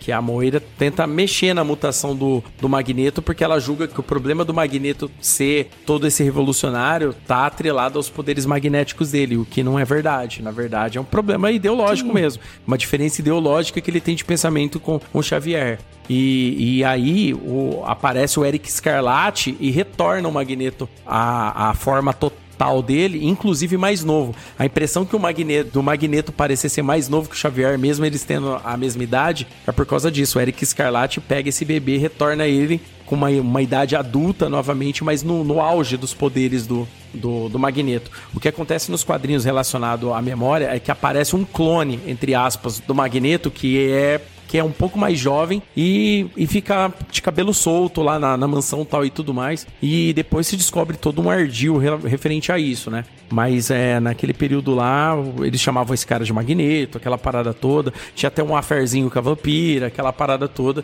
nesse período aí. Mas depois tudo isso daí é desfeito com o passar do tempo. Eu lembro que é bem a época que o anjo volta a ter as asas dele normais. Eu gostava muito dessa fase aí. Isso. Bem legal. Agora, dentro, dentro dos vilões que a gente falou tanto assim, cara, o Apocalipse é um vilão de respeito, viu? Eu conheci ele por conta da, da animação, eu não conheci ele nos quadrinhos, mas, cara, que vilão, viu? Até porque, como ele pegava justamente aquele conceito do bíblico, né, dos quatro cavaleiros do Apocalipse, eu achava aquela formação de vilões que, junto com ele, assim, sensacional. E dava um terror bem assim, sabe? Com o perdão do, do- da palavra apocalíptico mesmo, sabe? Era era um terror mesmo aquilo. Não, ele é terrível, cara. Nos quadrinhos ele é, ele é um vilão assim tenso. Um- uma, uma das coisas que eu não sou muito fã da fase atual dos X-Men é esse detalhe deles equalizarem, e normati- normatizarem, normalizarem tudo que já foi feito de mal pro, pros X-Men. O pessoal pode até falar, não, mas beleza, é uma linha temporal reescrita por causa das mortes da, da, da Moira, né? Porque depois descobriram que a Moira é uma mutante que tem o poder de morrer, renascer no passado novamente com os conhecimentos que ela adquiriu de cada vida que ela tem. Esse é o poder mutante da Moira. Caraca. É, é, não, o X-Men de 2019 pra cá mudou muita coisa, cara. Mudou, Eu mudou tô muito afastado, cara. Eu tô, tenho que retomar. Tô muito afastado. Pode crer. E o, proble e o problema é que já mudou tanto o conceito, porque assim, os caras meio que se perderam, né? Mas assim, falando com relação ao apocalipse em si, ele é, ele é um, um problema seríssimo, né? Ele surge primeiro como um oponente do X-Factor, ele que é o catalisador do vírus legado, né? Ele joga esse esse vírus no braço, né? Na verdade, ele joga um vírus tecno-orgânico no braço do, do, do Nathan Summers, né? Que é o filho do Ciclope com a Madeline Pryor. E aí o Ciclope tem que mandar ele pro futuro pra. Com a Ascad lá pra cuidar dele no futuro e ele depois com o tempo volta no passado como Cable, aquela parada toda, né? E várias outras paradas, tipo o arco da canção do Carrasco, ele tá, ele tá envolvido depois no Era do Apocalipse, que é quando ele retorna de, de vez, e várias outras situações aí que, ele, que foram problemáticas com ele, né? Ou tem um episódio no desenho que é adaptado, que é o episódio da nave, que eles encontram. Eles encontram uma nave celestial e, e vão lá. A, a nave faz amizade com o Fera tal. De repente é uma armadilha do Apocalipse. Nos quadrinhos, é, a nave do Apocalipse é essa nave celestial. Que depois que o, Apocalipse, entre aspas, é derrotado pelo X-Factor, o X-Factor toma conta da nave. Eles ficam um tempão com essa nave durante um bom tempo. Até a saga Inferno, que é a hora que, que a nave é, não, não fica mais com eles. Mas é bem legal. Cara, se a gente ficasse aqui pontuando todas as partes legais, a gente, a Tem gente não muita falaria coisa, tudo. velho. Tem muita coisa. É. Façam isso, gente. Vão no Disney Plus agora. As cinco temporadas estão lá com a dublagem clássica. Inclusive, vale mencionar agora aqui, bem de forma rápida, a dublagem que foi incrível. O Isaac Bardavi fazendo Wolverine. Foi ali que começou essa voz antológica que até rolou no futuro escalações que eu não concordo tanto pensando na qualidade de dublagem, mas como fã eu gosto, como por exemplo ele dublando o Hulk Jackman, Jackman que eu acho que ficou meio estranho, mas ao mesmo tempo eu gosto. A mesma coisa o Saga fazendo, o, o Baroli fazendo o Saga, que não é um velho, fica estranho, mas eu gosto. É aquele lance, né? É o fã brigando com o lance mais ah, ah, correto, assim, digamos assim. Mas a dublagem dessa, dessa série é bem legal, tem vozes muito antológicas, assim. Muitos dubladores que não estão mais na ativa. Ela pegou uma.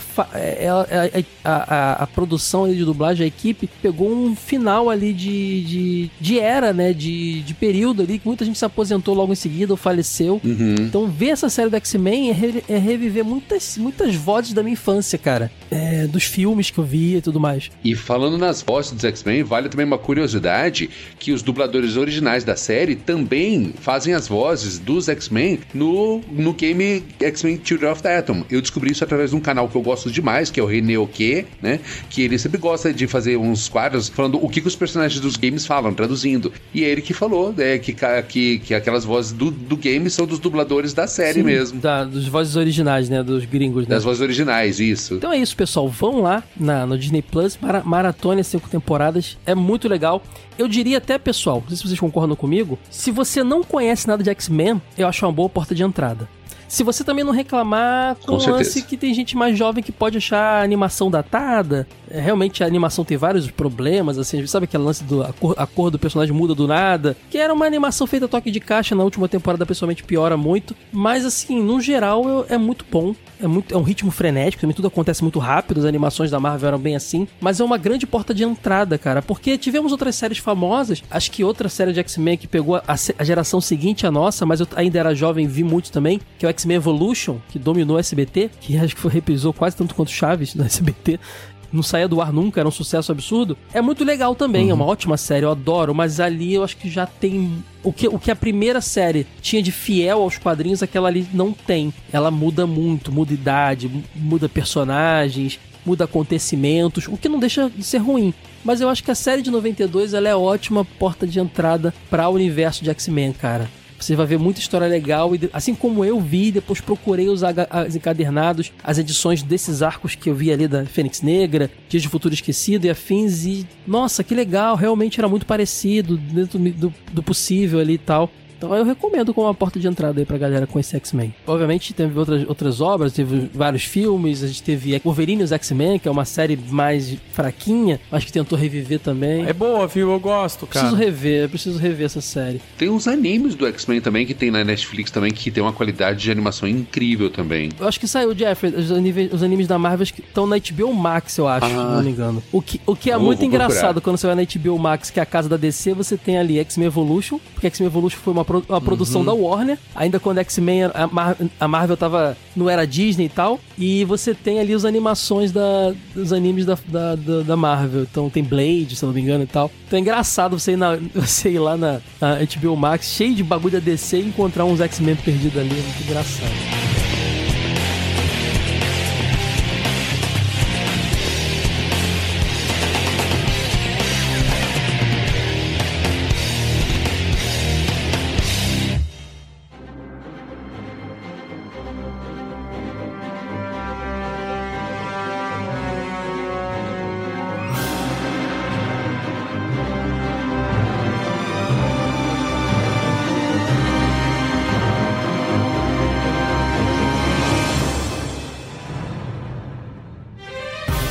Gente. Falamos de X-Men Animated Series. Eu tô muito feliz. Foi um papo muito legal. Como eu disse, meus dois gurus aqui trocando ideia comigo. Isso foi muito bacana. É, já deixo aqui avisado que vai ter, obviamente, episódio do Homem-Aranha também mais pra frente. Que é, digamos, a consequência do X-Men, né? O que o X-Men fez com que essa série do Homem-Aranha existisse. E também é uma grande série, de uma grande safra ali de, de coisas bacanas que estavam saindo. E é isso. Eu também queria fazer um dia um episódio só de é, desenhos da Marvel, talvez. Porque tem umas coisas que acho que não ganham episódio próprio. Sei lá.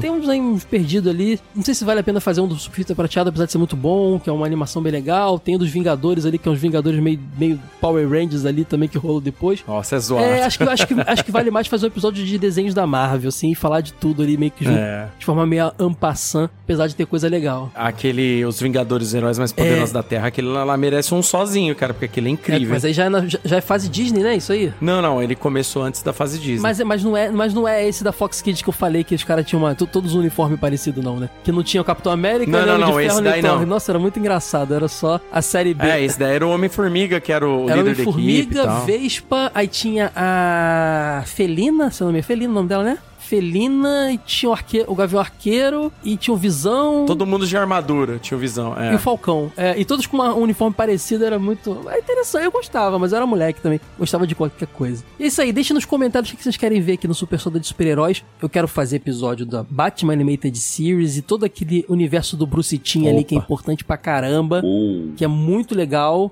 Ah, quero fazer episódio aqui do Super Amigos. Pô, clássico, maneiro pra caramba. Oba. Então Demais. tem muita coisa legal pra falar aqui de super-herói ainda no, no Super Soda, tá bom, gente? Léo, você aí tá produzindo pra caramba, hein, cara? Toda hora você tá como é que você você é que nem eu, só que deu certo. Você não atrasa nada. Ô, louco. Você tem três podcasts É igual eu, nada. só que você não atrasa, você tá sempre no prazo, eu atraso. Você é o Caio que deu certo. Não, tá ficando difícil, cara, porque, porque agora que eu entrei pra cá. É porque isso tudo já tava gravado, mas é, agora. Aí, querido ouvinte do Super Soda que, que curtiu aí, é, eu sou eu sou lá do podcast de Binócio de Cada Dia, Uhum. é, eu também sou host lá no Crossovercast e também tem agora, a gente tá na temporada, segunda temporada do filme Nosso de Cada Dia, né? Que são os três podcasts que tá rolando, né? E esses podcasts, é, eles estão saindo agora. O Caio falou que tá no prazo, mas vai ficar complicado agora, porque eu vou precisar de editor, né? Então, tipo, é, vai, vai ficar um pouco mais complicado nesse começo aí, né? Mas a gente começou campanha aí no Apoia-se pra isso, se tudo der certo, vai rolar. Bom, pra galera que quiser me conhecer, é só me procurar nesses podcasts, tá? No Gibinós de Cada Dia, a gente falou um monte de arco aqui dos X-Men, né? Só procurar lá que tem um episódio pra cada um desses arcos dos X-Men, tá? Tem, tem Dias de um Futuro Esquecido, tem Fênix Negra, tem Programa de Extermínio, todos esses arcos que a gente comentou aqui hoje, até ali no começo dos anos 90 a gente já tem todos, né? Agora o próximo arco é a busca por Legião e depois Era do Apocalipse, a gente já chegou nessa parte aí agora, né? Então é, pra galera que gostou desse episódio aqui, quer pegar mais conceitos aí de X-Men e tal, dos quadrinhos, é só ir lá no Gibinós de Cada Dia que tem um, episódio bacana sobre cada uma dessas sagas aí. É só dar uma procurada lá. E aí agradecer mais uma vez ao Caio pela oportunidade de estar contribuindo aqui no Super Eu Soda. falei que o desenho do X-Men de 92 é uma boa porta de entrada pra conhecer X-Men. O podcast de Novo de Cada Uhum. Dia também é uma boa porta de entrada, cara. Porque o Léo conta direitinho ali tudo da- das sagas e quem tava fazendo, o que tava por trás, o cenário que tava rolando. É muito didático, é muito agradável. Então, quem quiser entender mais de X-Men e quadrinhos no geral, eu realmente recomendo. Eu, eu assino embaixo nesse podcast. E você, Jeffrey, que é cosmaker aí, já fez cosplay de X-Men alguma vez? Cosplay não, né? Mas acho que não vai demorar muito para que uma hora eu acabe produzindo algum acessório, né? Afinal de contas, o meu outro poder mutante é o de transformar papelão, cola quente e EVA em acessórios de cosplay irados, então. Então, fica aqui então já meu jabazinho. Então, quem quiser encomendar alguma peça de cosplay comigo, só procurar aqui no, no meu Instagram, né? O arroba Jeffrey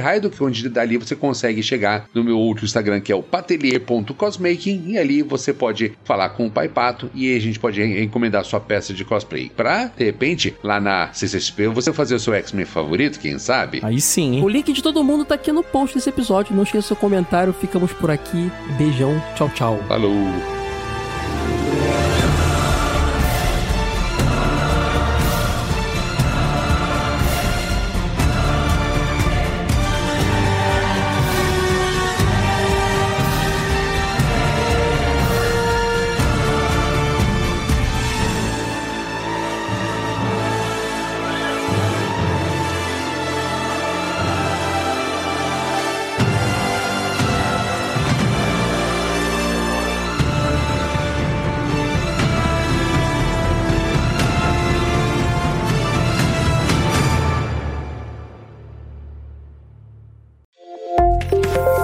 Edição DH Passos.